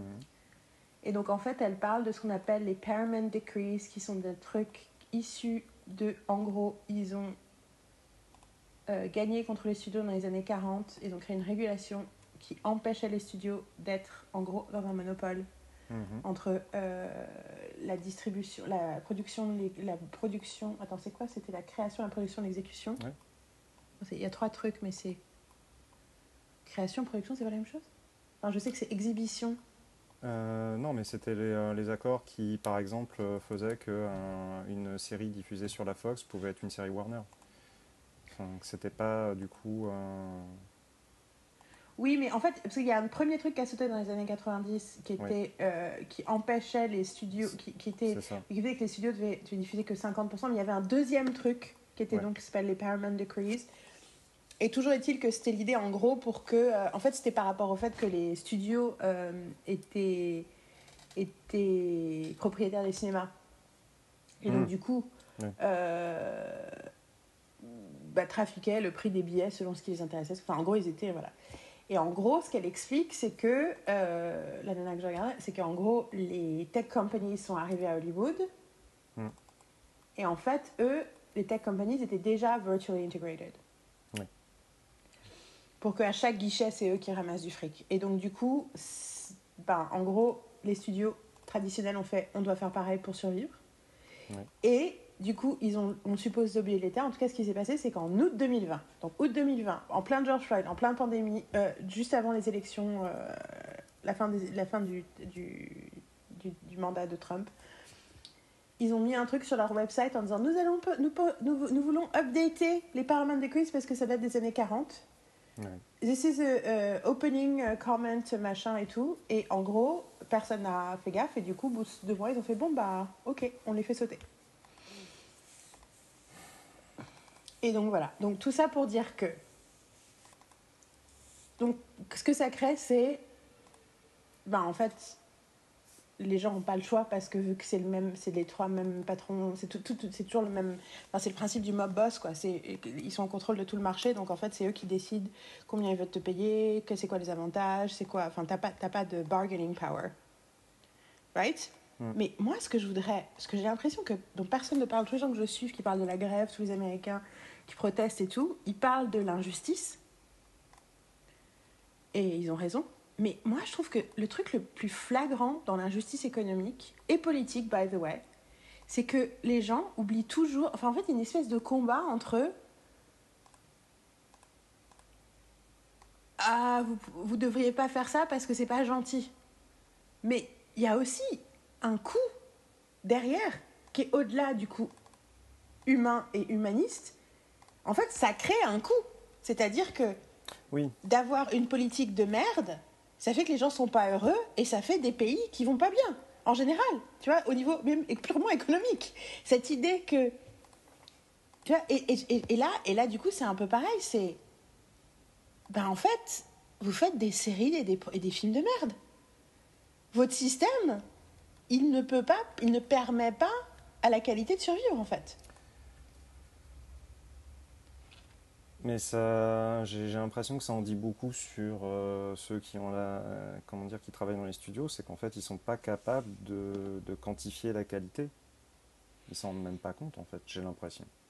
Oui, mais j'ai l'impression que les mecs qui sont on the picket line, eh en fait, j'ai l'impression que personne s'en rend compte. parce que j'ai l'impression que les gens. Parce qu'en réalité, la réalité, c'est que, c'est que la perspective pour savoir que quelque chose. Enfin, tu vois, ça prend des années, en fait, de savoir si un truc a été vraiment bien ou pas. T'as les chiffres du box-office. Et pour savoir si quelque chose dure, si quelque chose impacte, l'influence que quelque chose a, prend des années. Et du coup, ils sont tous. Et qu'effectivement, je pense que ben, c'est un peu comme le principe du, du gouvernement local, quoi. C'est qu'en créant des lois euh, bêtes et méchantes qui sont censées couvrir tout un bloc du monde, Mm. tu crées plein de petites injustices. Et là, c'est pareil. C'est qu'en fait, Mm. L'idée, c'est que si tu, si tu fragmentes le marché et que tu dis, bah, chacun fait son job le mieux qu'il peut, et ben chacun est en charge de sa qualité quelque part. Alors que si c'est une personne en top qui doit décider c'est quoi la qualité pour tout le monde et dicter tout ce qu'il doit faire, et ben en fait on se retrouve dans une situation bah, de technocrate en fait où les gens imaginent des trucs bêtes et méchants dans des bureaux qui n'ont rien à voir avec la réalité du, du job. Which, you know. Ce qui est présent dans plein d'autres aspects de la société moderne et du business. Et, euh, et c'est fou parce que mais, mais ce que je veux dire, c'est que les mecs qui sont on the picket lines, ils n'arrêtent pas de dire oui, on peut pas vivre, ils veulent nous laisser mourir de faim, et ils ont raison. Et en même temps, c'est oui, mais surtout, ils vous laissent pas faire votre travail. Vous ne pouvez pas correctement faire votre travail dans ces conditions-là. Vous ne pouvez pas faire du bon produit. J'écoutais, euh, je t'avais raconté, je sais pas si je t'avais raconté ça, mais il y avait, euh, ils ont fait un, un énorme zoom Hollywood Reporter avec plein de gens qui ont bossé sur Happy Endings. Mhm. J'avais, je, je l'ai posté dans un des, des- des- dans les posts de- des podcasts qu'on a fait. Et c'était incroyable parce qu'en gros, c'est 14 personnes qui ont appris leur métier en bossant sur Happy Endings. Et en gros, c'est l'idée, s'il y avait 23 writers, il y en a 21 qui sont devenus showrunners. C'est complètement Ouais, délirant. Mais c'est parce qu'un truc à l'ancienne, euh, où en gros, bah, ils ont appris leur job en faisant cette série-là. Ouais. Et à un moment, il y en a un des mecs qui parle d'une série, il dit Ouais, moi j'ai une série, la dernière série que j'ai faite où j'étais showrunner, c'était dur parce qu'on n'avait plus de room, du coup à la fin, j'étais tout seul sur toute la, pendant tout le tournage, et c'était compliqué et tout, machin et tout. Et il dit Bon, on y a réussi et tout, machin. Et il dit Et là, il me dit Et là, il dit C'était la série Everything's Trash. Et je fais Putain J'ai regardé la, la première moitié de cette série qui est avec Phoebe Robinson. Et j'étais Ouais. là I don't like it. It's not really working for me. There's something wrong with it. I don't know what it is. Et là, bingo, quoi. Genre, j'aime les idées, j'aime les acteurs, j'aime les machins. What's happening? Et en fait, ben. Et, et, et, et, du coup, et du coup tu, tu fais. euh, Mais en fait, les gars, euh, vous êtes en train de. Enfin, et, alors, et donc la blague, c'est que ce week-end, j'ai bingé Studio 60 on the Sunset Strip Mhm. de Aaron Sorkin, qui est la série, tout le monde dit Ah, c'est la série naze qu'il a fait. Moi, j'adore cette série, je l'ai vue une vingtaine de fois, voire plus. Euh, parce que chaque fois qu'on la mentionne, j'ai envie de la regarder. Quand je regarde, commence l'épisode 1, je regarde les 22. Euh, I can't stop myself, because it's so fun. Euh, et c'est une série, tu l'as déjà vue? Non. Bah déjà, rien que le pilote. Donc c'est une série sur une émission à sketch genre SNL, mais alors les gens disent ouais c'est une série sur SNL, c'est pas du tout une série sur SNL, c'est une série sur le processus créatif, Mhm. c'est une série sur ce que c'est que d'écrire, C'est une série sur des hommes amoureux. C'est très intéressant parce que les deux personnages principaux qui sont meilleurs amis ont tous les deux une histoire d'amour dans la saison que je trouve passionnante en fait. Et je trouve ça hyper intéressant de vraiment à quel point comment ça traite de l'amour. Euh, les femmes dont ils sont amoureux sont passionnantes aussi. Et très intéressantes et très compliquées. Ça parle de politique, ça parle de art versus commerce. Et le pitch, tu sais le pitch du début? Oui, ouais, je, je, connais, je connais le, pitch, mais tu peux le répéter pour ceux qui ne le connaissent pas. Ça. Bah, en gros, c'est genre le mec qui est à la tête, donc une, ils ont inventé une, une série, qui, une, un truc qui s'appelle Studio 60, une émission à sketch qui passerait le vendredi soir et qui se passe à Los Angeles. Mm. Et le, en gros, ça commence, c'est en 2006, ça commence, euh, le patron se prend la tête avec le mec euh, présupposé à la censure, qui lui interdit de faire passer un sketch qui est censé être insensible. Et du coup, pendant le début du tournage, il pète un câble et au lieu, il, monte sur le plateau en, live et il commence à faire un truc comme dans Network. Et après, tu vois, toutes les news items ils disent Just like in Network. et, euh, il y a quelqu'un qui fait une blague sur Ah, j'arrive pas à croire que. Putain, j'arrive pas à croire que. C'est quoi le nom du réalisateur de Network? Pada Machinsky, là? Oh, euh, je me souviens plus. Enfin, je sais même, mais, mais, du coup, ils disent son nom cinq fois. Elle fait Waouh, je savais pas que les gens des news étaient aussi cultivés. mais. Euh, et en gros, en gros, il dit, il dit euh, éteignez vos télés, on vous fait que de la merde. Tout ce qu'on vous donne, c'est de la merde. Ça sert à rien, ça n'a aucun sens. C'est les, les, franchement, le opening, le cold open de ce, cette, cette, série est hallucinante. Moi, j'en ai beaucoup entendu. Et je l'ai vu, je crois, le cold open, en fait. J'ai vu le cold open, mais j'ai pas vu la série. Le mec de la censure qui débarque dans le, dans le, dans la là où il y a les consoles, comme on appelle ça, la, la room où il y a tout le monde. Et il dit au, au Réal de, de, couper, et que c'est un petit peu qu'il faut qu'il arrête l'antenne, qu'il coupe l'antenne, et il fait ben non, mais il a rien dit d'interdit. Et il dit, he tells, he's telling people to turn off their televisions. Et je pense quelqu'un qui fait, I don't think you need to worry about anyone turning off the televisions right now. et en gros, à ce moment, donc on voit ça, et à ce moment-là, on découvre Amanda Pitt, qui vient d'être nommée présidente de la chaîne. Donc ça veut dire qu'elle est à la tête de tout ce qui est le divertissement qui passe sur la chaîne. Et alors c'est parce que tu comprends la différence entre un président et un chairman. Chairman, il est joué par Steven Weber, qui est incroyable dans le rôle. Tu crois que c'est un connard au début, en fait, c'est tellement plus compliqué que ça. Et juste euh, à la fin, tu rencontres le grand patron. Le grand patron, enfin pas à la fin, mais à un moment, tu rencontres le grand, le grand patron, c'est Ed Asner ils ont donné à elle. En fait, l'autre truc de ce putain de série, c'est que tout le monde est dans cette série. Et donc, du coup, elle découvre, donc elle découvre que son job commence lundi et qu'elle a déjà le plus gros scandale de la télévision parce que l'émission la, plus connue de sa chaîne vient d'imploser en ligne avec un mec qui dit de toute façon, fait que de la merde, ça sert à rien. Cassez-vous, euh, arrêtez de nous regarder, tout ce qu'on vous fait, c'est de la merde. Et en gros, sa stratégie, c'est notre problème, c'est pas qu'on a offensé les gens, le problème, c'est que les gens vont penser qu'il avait raison.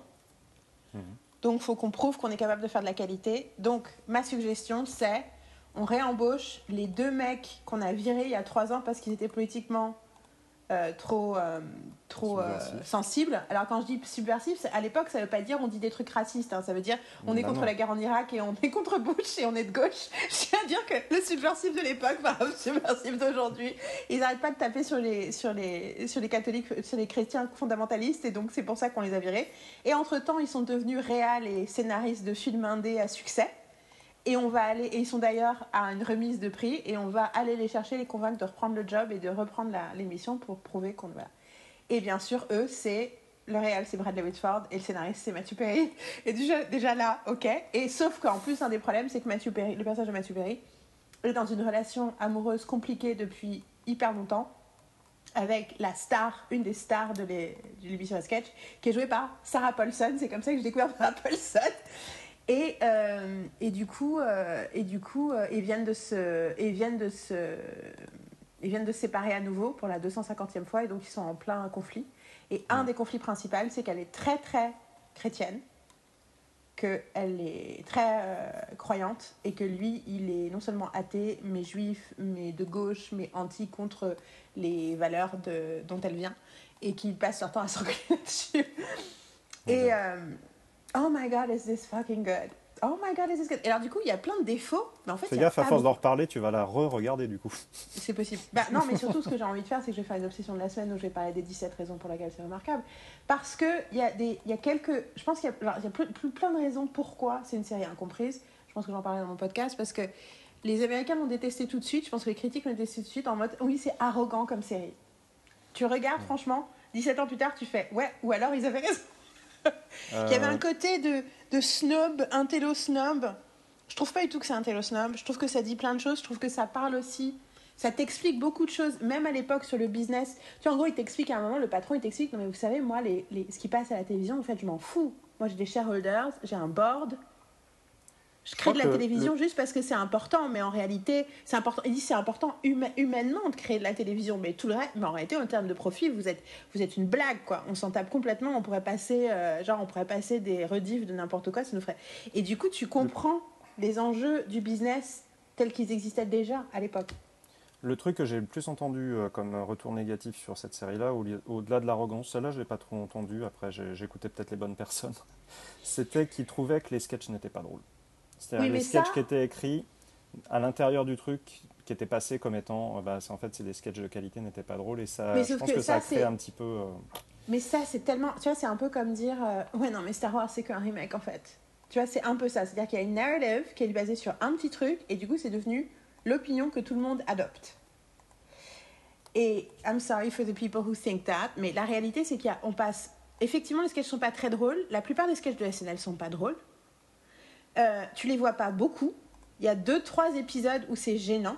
La plupart du temps, je trouve que ça dit quelque chose de la compliquée. Et surtout, ce que ça dit sur l'écriture de sketch, sur la création de sketch, sur l'humour, et tout, tout est juste. Hmm. Et un des trucs que je reproche à cette série, enfin cette série, parce que un des trucs que je reproche à un membre de la série, c'est que dans les executive producers, il y a un des acteurs qui est D.L. Hewley, qui est un comique, et qu'à mon avis, Sorkin lui a fait entièrement confiance pour la partie comédie, ouais. et que c'est D.L. Hewley qui a pas su faire son job. Après, je sais pas comment, peut-être qu'il avait pas les moyens de faire son job, je sais pas, mais en tout cas, Hmm.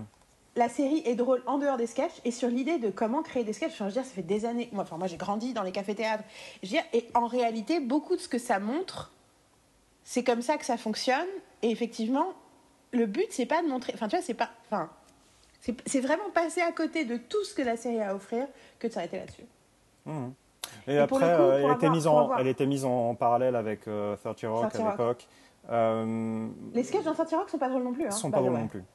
Voilà. J'ai- beaucoup aimé 30 Rock. J'adore 30 pour Rock aussi. plein mais d'autres raisons, mais pas pour les sketchs qui sont faits. Les sketchs. Parce que tu Après, peux pas les rendre drôles à, à l'extérieur, en fait. C'est pas. C'est un peu décrit comme étant nul. C'est ça le truc, peut-être aussi. Ouais, c'est que dans vraiment 30 Rock, tu, on, on, on dit que c'est pas, c'est un peu bas de plafond ce qu'ils font. Bah, bon. Pour le coup, là, il y a des moments où tu vois les moments où c'est bon et pas bon. Il y a peut-être deux, trois endroits où tu te dis ça devrait être plus drôle que ça a l'air d'être. Ouais. Et en même temps, moi, je, je trouve que c'est assez juste parce que je pense que si dans le contexte de. Quand tu regardes, tu sors les sketchs de SNL de SNL, tu fais What the fuck was that? Plein de fois c'est drôle, enfin plein de fois c'est nul. De temps en temps c'est super drôle. Ah bah, euh, SNL, je n'arrive à regarder. euh, si si c'est pas euh, toutes les semaines, je regarde et en effet, bah, du coup, c'est plus la, la somme du truc qui t'impressionne plutôt que l'identité du, du sketch. Mais sinon, euh, SNL, généralement, je regarde des best-of. du coup, ma que, question c'est euh, t'as vu le meilleur épisode de la saison? Bon, j'avoue, le seul que j'ai regardé en entier, mais en plus qui est, qui est pour, pour genre une. Enfin, c'est genre, vu la, vu la host qui est quelqu'un que t'adores, je me dis que ça, Ah. ça peut être l'épisode qu'il faut que tu vois. Tu l'as vu celui avec Aubrey Plaza? Euh, non, j'ai vu son monologue. Euh, j'ai vu passer son monologue, mais j'ai pas Tout vu celui avec Plaza. L'épisode est excellent. Franchement, son monologue, c'est l'endroit, le moment le moins intéressant de l'épisode. Ok. Non, j'ai vu. l'épisode, euh, genre pratiquement tous les sketchs sont excellents. Et le- et il y a un sketch qui s'appelle The Black Lotus, qui se fout de la gueule de White Lotus où elle est pas dedans, ce qui est assez ironique. Et je pense que j'ai vraiment failli me faire pipi dessus la fois que je l'ai vu. non, Je euh, m'attendais pas à ce que ce soit aussi drôle et j'ai vraiment j'ai perdu mon j'ai perdu mon cours. Le dernier que j'ai vu, c'était un, un ancien avec euh, Adam Driver.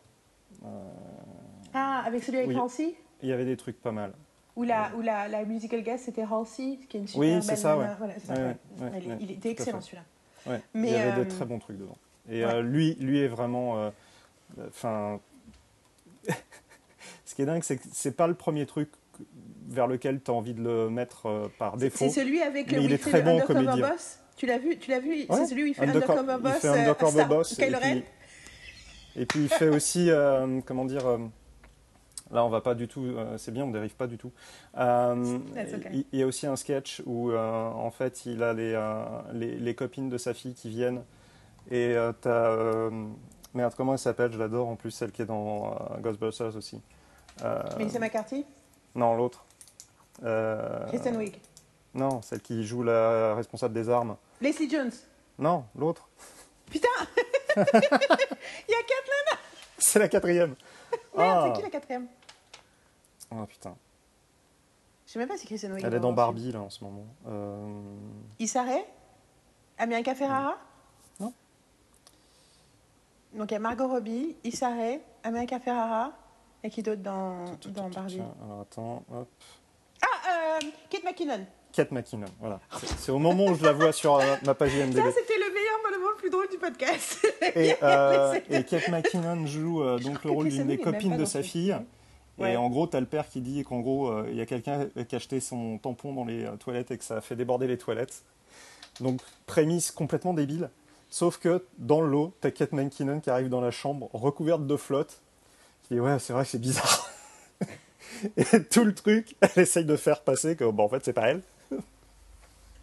et euh, le sketch est assez brillant parce que euh, comment dire, McKinnon est génial et que, euh, comment dire, Adam Driver est un acteur comique qui se, qui s'ignore, peut-être pas lui-même, mais en tout cas que l'industrie ignore. Il est, Yeah. il a non, un mais je côté suis tout à fait d'accord. pince sans rire et vraiment, il est, il est parfait pour ça. quoi. Mais il faut que je te, je je te, je te ferai, je t'enverrai un, un reminder pour que tu vois le truc avec Aubrey Plaza, il est excellent. Ouais. Et, euh, et du coup, euh, mais du coup, attends, parce que le temps file et que je, on n'a Ouais. plus beaucoup de temps, je voulais, euh, mais enfin, en même temps, parfaite, parfaite, parfaite métaphore SNL. Hmm. SNL est loin d'être parfait, ça marche pas tout le temps, mais c'est pas grave, c'est un réservoir, c'est un réservoir à comédie, c'est un à réservoir à comique, c'est un réservoir à talent. Et en fait, parce qu'il y a Lorne Michaels qui dit This is my This is my house. Leave us alone. Ouais, ouais. They get to do this. And this is about authority and respect, right? Ouais. Et on revient à l'idée de, euh, je sais, je pense que c'était off que je te parlais du truc du pouvoir, autorité, power to, power within, power. Ou non, j'ai. Enfin, en tout cas, toujours est-il que l'idée de. que la meilleure façon d'exercer le pouvoir, c'est de partager le pouvoir et de faire confiance et de, de responsabiliser les gens qui bossent pour toi. Et qu'à Ouais. à aucun moment est-ce que euh, l'intégration verticale ne permet ça. Et du coup, bah en fait, on crée la cour du roi, quoi. On crée des gens qui essayent de se courber le plus bas possible et de faire ce qu'il faut pour se faire remarquer, pas avec la qualité, mais d'autres façons. Et du coup, à la fin, le produit en souffre. Et, et, et c'est ce qui se passe aux États-Unis, mais j'ai l'impression de décrire la France. Ouais. Et, je, et on le sait. Du coup, tous les gens qui ont du talent et qui sont coincés au milieu du système, bah, ils font ce qu'ils peuvent, mais Non, mais c'est ça, ils font ce qu'ils peuvent. C'est, euh, et c'est compliqué, quoi. Et, et à le tous les problème, c'est que euh, l'analyse derrière qu'on est, tous les tenté- qu'on est, qu'on est toujours tenté de faire, c'est ben, en fait, bah, soit euh, les scénaristes français sont pas bons, soit la nouvelle génération de scénaristes euh, américains est pas bonne. Or, c'est pas ça pas le vrai. cœur du problème. C'est pas Et ça. là, du coup, j'en arrive à, à ma my plea. Aide-moi à Désolé. That's okay. Aide-moi à me motiver pour écrire. I am... En plus, je, je bataille avec... euh, J'ai mal dans la jambe, j'ai fait machin, nan, nan, mais j'ai besoin... Rappelle-moi pourquoi il faut que j'écrive ce bouquin, quoi. Parce que j'ai l'impression que c'est... Enfin, j'ai l'impression que c'est ça, mon bouquin, en fait. Mon bouquin, c'est... C'est sur la magie des séries, en fait. C'est sur pourquoi les séries sont géniales, pourquoi, qu'est-ce qui, qu'est-ce qui fait que les séries sont géniales, qu'est-ce qui fait qu'elles sont importantes, qu'est-ce qui crée? Enfin, je pense que j'ai l'impression que j'ai passé ma vie à essayer de découvrir ça, quoi. C'est quoi la formule de ce que c'est que de la qualité? Et ce qui veut pas dire que. Enfin, j'ai l'impression de faire avec les séries ce que d'autres gens font avec la nutrition. Tu vois ce que je dis Oui, bien sûr. dans le sens où j'étudie, j'étudie la la- la- les séries comme les gens étudient, en voyant leur impact, comment ils ont été préparés, comment... Enfin, tu vois ce que je veux dire? Mm. It Ah, feels so big and so hard. à la fois, j'ai jamais eu l'impression que c'était autant nécessaire, et à la fois, j'ai des parties de moi, et je pense que c'est mon auto-sabotage qui me dit ça, qui me disent Mais Yael, mais. No one wants to hear that. Oui, ça, je suis pas d'accord. Il est clair que de toute façon, euh, si. C'est, euh, l'utilité, euh, l'utilité de telles œuvres n'est pas, n'est, pas approuvée. Mais, mais après, tu demandes à quelqu'un qui a déjà du mal à s'asseoir devant un ordinateur et d'écrire, de, de, te motiver à écrire. Mais ça peut marcher. Hein, ça peut marcher. Ça peut, ça peut aussi me motiver. Ah, bah, eh, tu me connais. Hein. tu sais que je m'amuse je m'amuse parfois à, Enfin, je m'amuse parfois. J'aime beaucoup. Euh, pendant des années, j'ai pensé que l'énéagramme, c'était un truc que dans les scénaristes français parlaient, que je trouvais ridicule parce que je ne savais pas exactement ce que c'était. Mais si c'était des scénaristes français, je n'osais pas confiance parce que c'est là que j'en avais entendu parler. Puis après, j'ai découvert que c'était utilisé par. Euh, plein d'autres gens dans plein de domaines et je me suis un peu plus intéressée à la question et je suis assez, assez fascinée par euh, le principe de l'énéagramme et notamment comme outil pour créer de la compassion Mhm. Et euh, dans le sens où ça te permet de comprendre pourquoi les autres gens pas les, ne fonctionnent pas comme toi, en fait. Tu vois que.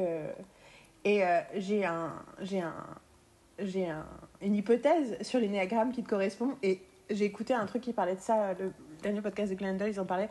Et à un moment, ils ont dit un truc sur, à mon avis, ton énéagramme en disant euh, c'est une. la démonstration n'est pas quelque chose qui est confortable pour ce nombre-là. Et en gros, faut arrêter de leur demander des choses qui, qui. Ils ont un certain niveau d'énergie et c'est juste, il faut juste se respecter. C'est comme ça qu'ils sont. J'étais là, damn you podcast. et euh, pour moi, tu es l'ingénieur. C'est le, je sais pas comment il s'appelle en français, mais c'est le numéro de ceux qui aiment comprendre comment les choses fonctionnent et qui aiment, qui aiment se questionner, questionner le monde et réfléchir, mais qui aiment pas trop. Euh, qui pas trop. Euh, enfin, ils ont plus de, ils s'amusent plus dans le l'atelier euh, de d'ingénierie euh, que de devoir faire après des présentations devant tout le monde. Ça les saoule ah ça. Et du coup, je pense que c'est toi. Et puis, et c'est intéressant parce que je, enfin, après, you don't have to agree, mais en tout cas, dans ma tête, ça explique aussi pourquoi je suis tellement intéressée par ton regard et ta compréhension des choses et qu'effectivement ton rôle n'est pas d'être cheerleader. Tu n'es pas fait pour être une cheerleader and I need someone else to do that. Mais le problème, c'est que moi je suis un 4, je pense. Après, bon, en plus, euh, les tests, c'est un peu n'importe quoi. Donc, euh, c'est une façon de réfléchir qui est intéressante. Après, que ce soit vrai ou pas, on s'en fout quelque part. Mais les 4, c'est ceux qui cherchent du sens dans tout, c'est les artistes. C'est les artistes mmh. incompris ceux qui cherchent du sens dans tout, ceux qui cherchent la beauté dans tout, qui sont en mode, qui sont tout le temps dans leurs feelings et leur, euh, en gros, ils veulent que des feelings extrêmes, que ce soit la joie ou la, tristesse. D'accord, ok. Et le problème des quatre, c'est qu'ils n'arrivent pas à, faire. C'est qu'ils se bloquent entre leurs pensées et leurs sentiments plutôt que de do something. Et moi, j'étais là. Oh donc voilà. Donc, euh, I need a cheerleader to help me do something. Non, non, mais euh, d'imaginer que tu, tu tu, serais intéressé de lire mon premier chapitre dans deux semaines. Comme ça, ça me fait une deadline. Comme ça, ça me fait une deadline. Bien sûr. Hein? Dans deux semaines. Bien sûr. C'est un chapitre euh, confession. Premier chapitre confession. Ok. Bon, donc du coup, voilà l'état de nos conversations en juillet 2023. Nous sommes, euh, nous continuons à. En fait, je trouve que c'est très, très, très intéressant parce que c'est L'idée, c'est pas de se lamenter sur la francisation du système. L'idée, c'est de dire, OK, donc en fait, ça met en lumière des problématiques que nous, on a, en France et ailleurs en Europe, et dans plein d'autres endroits du monde, j'en suis sûre.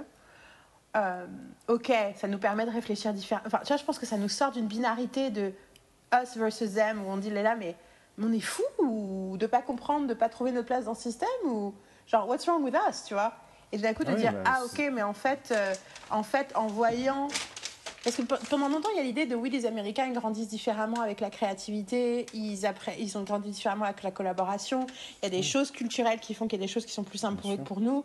Peut-être que c'est ça le problème. Et là, de voir une évolution qui va vers quelque chose qu'on connaît, nous, bah, du coup, je trouve que, ouais, je trouve que ça, ça en fait, c'est. c'est ouais, je sais pas si rassurant le mot, mais. je ne sais pas si c'est rassurant en soi parce que ça dit énormément de choses pas positive sur le système dans lequel on est. Après, si ça peut être rassurant aussi pour euh, comment dire, les auteurs de chez nous qui euh, justement se tapent sur le coin de la tête en se disant on n'est pas, assez, on n'est pas aussi bon que euh, telle nation d'écriture ou quoi que ce soit, on ne vaut pas le coup ou quoi que ce soit, ben c'est bien parce que ça peut permettre aussi de se dire ben en fait, si, si, c'est pas, pas ça le fond du problème. Mais c'est vrai que moi, ça a fondamentalement changé mon, mon, mon, bouquin. Je, je l'ai peut-être déjà dit, mais c'est vraiment que tout d'un coup, je suis en train d'écrire un bouquin de. Euh, l'année dernière, je jouais avec l'image de l'utopie. Je vais écrire un bouquin qui se passe dans un faux pays qui s'appelle. Dans le bouquin, je vais écrire. Alors, on va imaginer qu'on est à Seriland, où c'est le meilleur pays pour faire des séries, et on va prendre le meilleur de toutes les industries. Parce que déjà, je sentais que. Bah, déjà, parce qu'on ne peut pas reproduire le système américain. Enfin, il, y avait des, il y a des choses structurelles du système américain qui étaient impossibles à reproduire. Bien sûr. Mais maintenant, j'en arrive au point, en fait, euh, de. Euh, en fait, c'est une proposition. Et je parle pas d'une utopie, je parle de.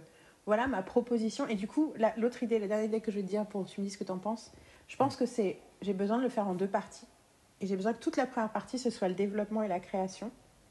Où je vais non, non seulement parler de tous les outils que j'ai développés, les théories que j'ai développées, mais aussi les exercices d'écriture et tout ça mais aussi où je parle de mon, enfin où je parle aussi dans, avec l'expérience d'avoir essayé de faire créer des choses avec plein de gens, tu vois, et que du coup la deuxième partie, parce que j'ai vraiment envie de parler de la deuxième partie, mais du coup c'est plus mon côté d'analyste historienne de série plutôt que mon expérience propre, et où du coup tout d'un coup je, je raconte, enfin comment plein de séries ont évolué, peuvent évoluer, sont écrites sur la durée, sont terminées, tu vois, mais ça a du sens de mettre cette deuxième partie, right? Ah oui, mais complètement. Et puis, euh, c'est encore une fois, c'est pas forcément quelque chose qui est, euh, qui est, admis par tout le monde, qui est connu par tout le monde. Euh, je veux dire, sinon, j'aurais pas les conversations que j'ai aujourd'hui avec certaines personnes sur justement la fabrication des séries. quand je te dis que mes étudiants, je suis obligé de recalibrer leur vision de la série télé parce qu'ils connaissent la série télé depuis, en gros, qu'ils ont un, je schématise, hein, mais qu'ils ont un abonnement Netflix et pour eux, c'est la norme. Euh, je suis obligé de revenir en arrière en leur disant attendez, attendez, non, non, pas du tout, c'est pas du tout une norme. Et, euh, mais c'est pas évident parce que tu parles à des gens qui ont regardé et apprécié ces séries-là. Pas toutes, hein, mais euh, parce qu'il y en a certaines dans le lot qui sont bonnes, même si structurellement le système de Netflix est déficient.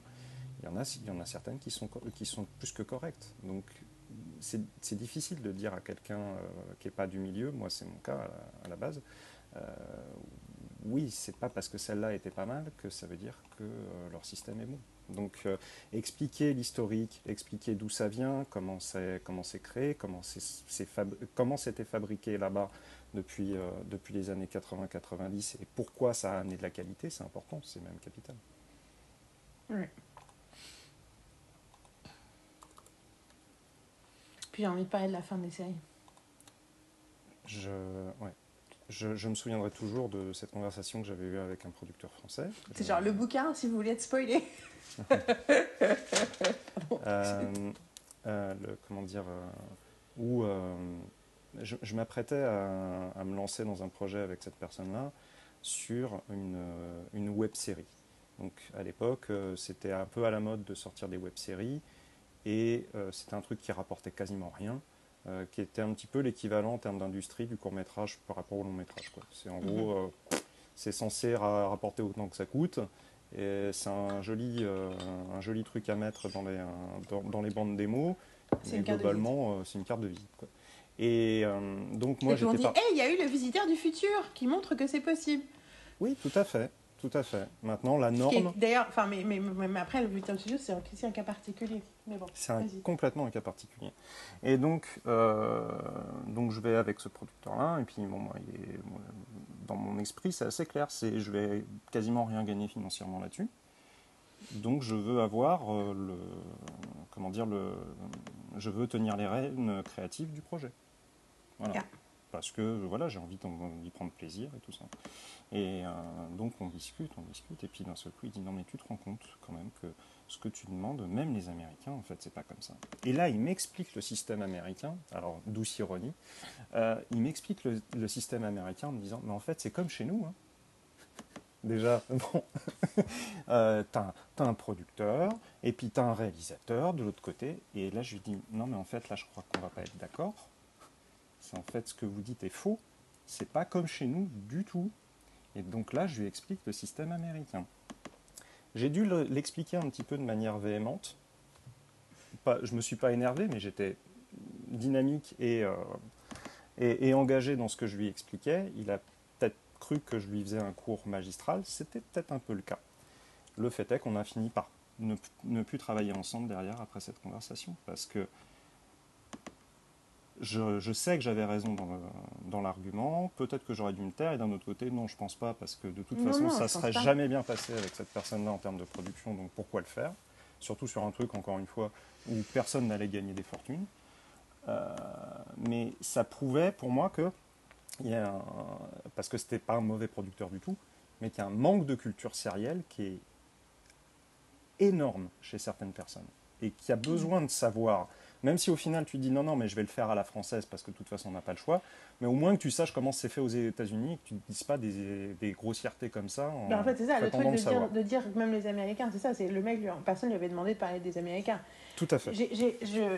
Terminons du coup parce qu'il faut Ouais. qu'on on Il va faut à nos occupations, mais je, je suis contente d'avoir quand même un, un peu. euh, voilà, c'est- quelque part, c'est la forme la plus pure euh, du podcast. C'est nous, nous parlons, nos discussions, les choses qui nous, qui nous importent et qui nous inquiètent. Et je vais faire un, je vais faire un obsession de la semaine. Donc c'est les podcasts que je fais quand je suis toute seule. Je vais faire un obsession de la semaine. J'en ai fait un de 3h30 sur Encanto. J'en ai fait un de 2 heures sur euh, Ted Lasso. Tu te rappelles les 17 points de Ted Ouais. Lasso? Bah, je vais faire- En fait, je vais faire pareil sur Studio 60 que j'ai fait pour Ted Lasso. Tu regardes la saison 3 de Ted Lasso? Non, j'ai pas commencé Pas encore. encore, d'accord. Mais, je, mais le fait que toi tu apprécies me donne envie de la regarder et donc je t'en remercie. De Euh, très belle chose. Bon, bah tant mieux. Euh, mais bon, et J'avais peur, j'étais comme toi, hein. j'étais comme toi avant la... Et puis Jason Sudeikis c'était euh, à la même soirée que Taylor Swift il y a quelques jours, donc c'est un signe qu'il faut regarder. C'est un signe pour toi. Ils étaient à une, un game night de Questlove. Non, non, il y a de Et très- Biglia était une fois de plus à côté de Taylor. J'étais là, putain, invite-la Et dans a- ton et podcast, un- Bia Biglia. Et il y a un épisode monumental. Je ne dirais même pas lequel c'est, je te laisserai découvrir, mais il y a un épisode monumental. Merci, mais je pense que je vais peut-être. Ah, j'ai fini Brooklyn Nine-Nine J'ai fini Brooklyn Nine-Nine J'ai fini Brooklyn Nine-Nine and I loved it so much I was so scared and I loved it Et Ah, en termes de conclusion d'un arc narratif d'un personnage, tu sais, je dis toujours que le conflit interne de Peralta, c'est que he wants to be a cool cop, but he needs to be a good cop. Mm. Et quand je dis need, c'est vraiment what makes him happy. Et du coup, je trouve que la fin, tu comprends toute une dimension, presque, je dirais, Buffyesque. D'ailleurs, il recite le The Hellmouth pour la deuxième fois et je fais It's a sign! Anyway, euh, passons, passons, passons, passons. Euh, le dernier truc sur lequel je veux terminer, j'ai vu passer un truc d'un Astiera, euh, notre chère Carole, Oui. que nous aimons énormément euh, et qui nous écoute. Merci. Oui. Et qui nous envoie des messages d'encouragement après chaque diffusion du podcast parce qu'elle dit qu'on est que c'est super fun de nous écouter parler euh, pendant qu'elle bosse. Thank you, we love you. Et elle m'envoie tout le temps des trucs super. Et là, elle a- je, je pense pas qu'elle me l'envoyait, elle l'avait dans ses stories. C'était un mec, euh, un, un homme américain noir qui parlait de, de la série de trucs qui disait euh, euh, une série de trucs que les mecs devraient savoir. Enfin, je sais plus ce que vous voulez. Ouais. Enfin, je sais plus comment c'est. Et le deux, et, le, et en fait, euh, en gros, il parle de, il parle de gaslighting, il parle de, mais il, il en parle de façon très humaine et très genre. En fait, ça, c'est ça. La toxic masculinity, c'est pas dire que les hommes sont méchants. Ça veut dire que, et tu vois, il t'explique des trucs, j'aurais dit, j'arrive pas à croire que je dois préciser ces choses-là, mais obviously. Et ça se termine, et le dernier truc qu'il dit, c'est if you, if you need to dim someone else's light in order to shine, then you weren't very bright to begin with. Ça va. Mais du coup, pour nous, that's a Ouais. good lesson. Si quelqu'un can't stand what we're... Enfin, tu vois, si, si la personne t'entend, entend, whatever, however fucking tone you took, by the way, bonjour Ouais. les tones des réalisateurs, c'est... Enfin, tu vois, et, Ouais, et ouais, des, dans ce business, que ce soit des hommes ou des femmes d'ailleurs, bonjour les artistes, comment ils parlent aux gens. Whatever you tone. Le fait que quelqu'un voit... attention, en Cette plus, là- personne a, une, a une compétence, a une connaissance, a une compréhension de quelque chose que je n'ai pas. Ouais. Ça devrait être une invitation à avoir avec cette personne. Le fait que quelqu'un dise ah tu sais des choses que je sais pas, je me sens, je me sens mal, je ça me met inconfortable, ben c'est un peu mauvais signe quoi. Parce que soyons clairs, la- l'industrie, je pense qu'un producteur que j'aime beaucoup pour le coup, euh, Eric Laroche, que je trouve Ouais. très intelligent chaque fois qu'il parle de fiction et qui essaie vraiment fait. de faire des trucs cool.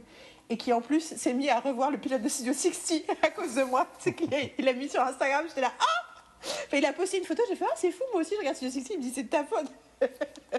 j'ai vu ta story. et toujours est-il, il dit toujours, c'est une industrie de prototypes. Oui. Et c'est quelqu'un qui a beaucoup d'expérience dans plein de domaines. Et je trouve ça très Mhm. intéressant qu'il ait cette compréhension du fait qu'on est dans une industrie de prototypes. Et donc, ça veut dire quoi? Ça veut dire qu'on est tout le temps en train d'apprendre, quel que soit le niveau. Et donc, quelqu'un qui est mal à l'aise avec le fait de ne pas savoir des choses, c'est pas quelqu'un avec qui tu peux travailler. Non. Et Non, une non, fois de puis, plus, euh, no shame, no blame.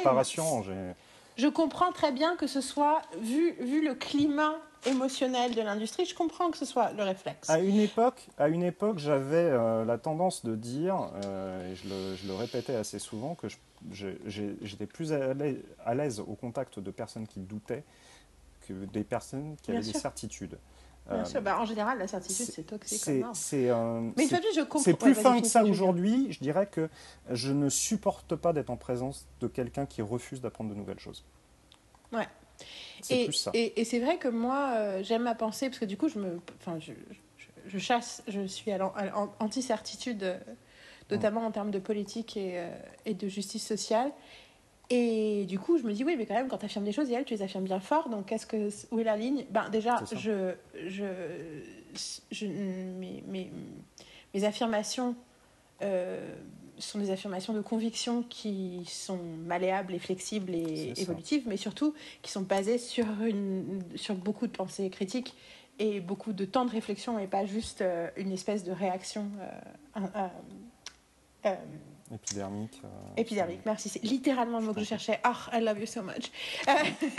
Et non, mais je, je- je tiens à dire par contre, je répète, je comprends le réflexe de ce producteur, je comprends le réflexe des Ouais, gens qui parlent en sûr. certitude. Le climat est tellement lourd émotionnellement que de parler, d'être dans l'approximation, dans l'incertitude, dans l'ouverture d'esprit, dans le désir d'apprendre, d'assumer que tu sais pas quelque chose, je comprends pourquoi ça semble bah, contre-intuitif et évidemment, et scary, puis quoi. Et puis le, And le- we le don't sentiment. anybody, mais c'est juste que tu, tu- le- c'est juste que c'est pas parce que tu comprends et tu as de la compassion pour ce comportement que tu peux bosser avec quoi. Le, le sentiment que j'ai eu après cette conversation, c'est pas de me dire il est nul, c'est de me dire on ne peut pas travailler ensemble, ce qui est deux choses différentes. C'est exactement ça. Et c'est vrai, et tu avais raison.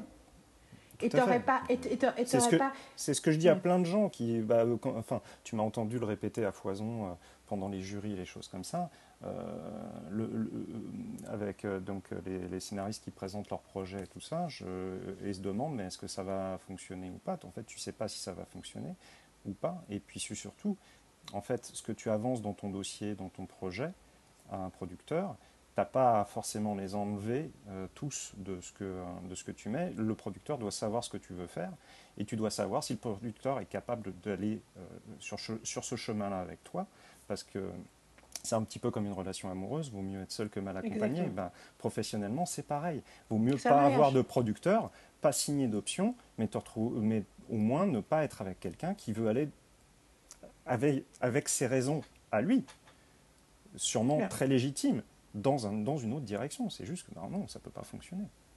Et je trouve que c'est particulièrement le cas euh, dans la série parce qu'il y a tellement peu de producteurs, y compris qui ont fait des séries, Ouais. qui comprennent l'art sériel et qui sont curieux de l'art sériel euh, chez nous. Et, euh, et je pense que c'est en train de ce qui se passe avec beaucoup d'exécutifs américains aussi, Oui. de la nouvelle génération.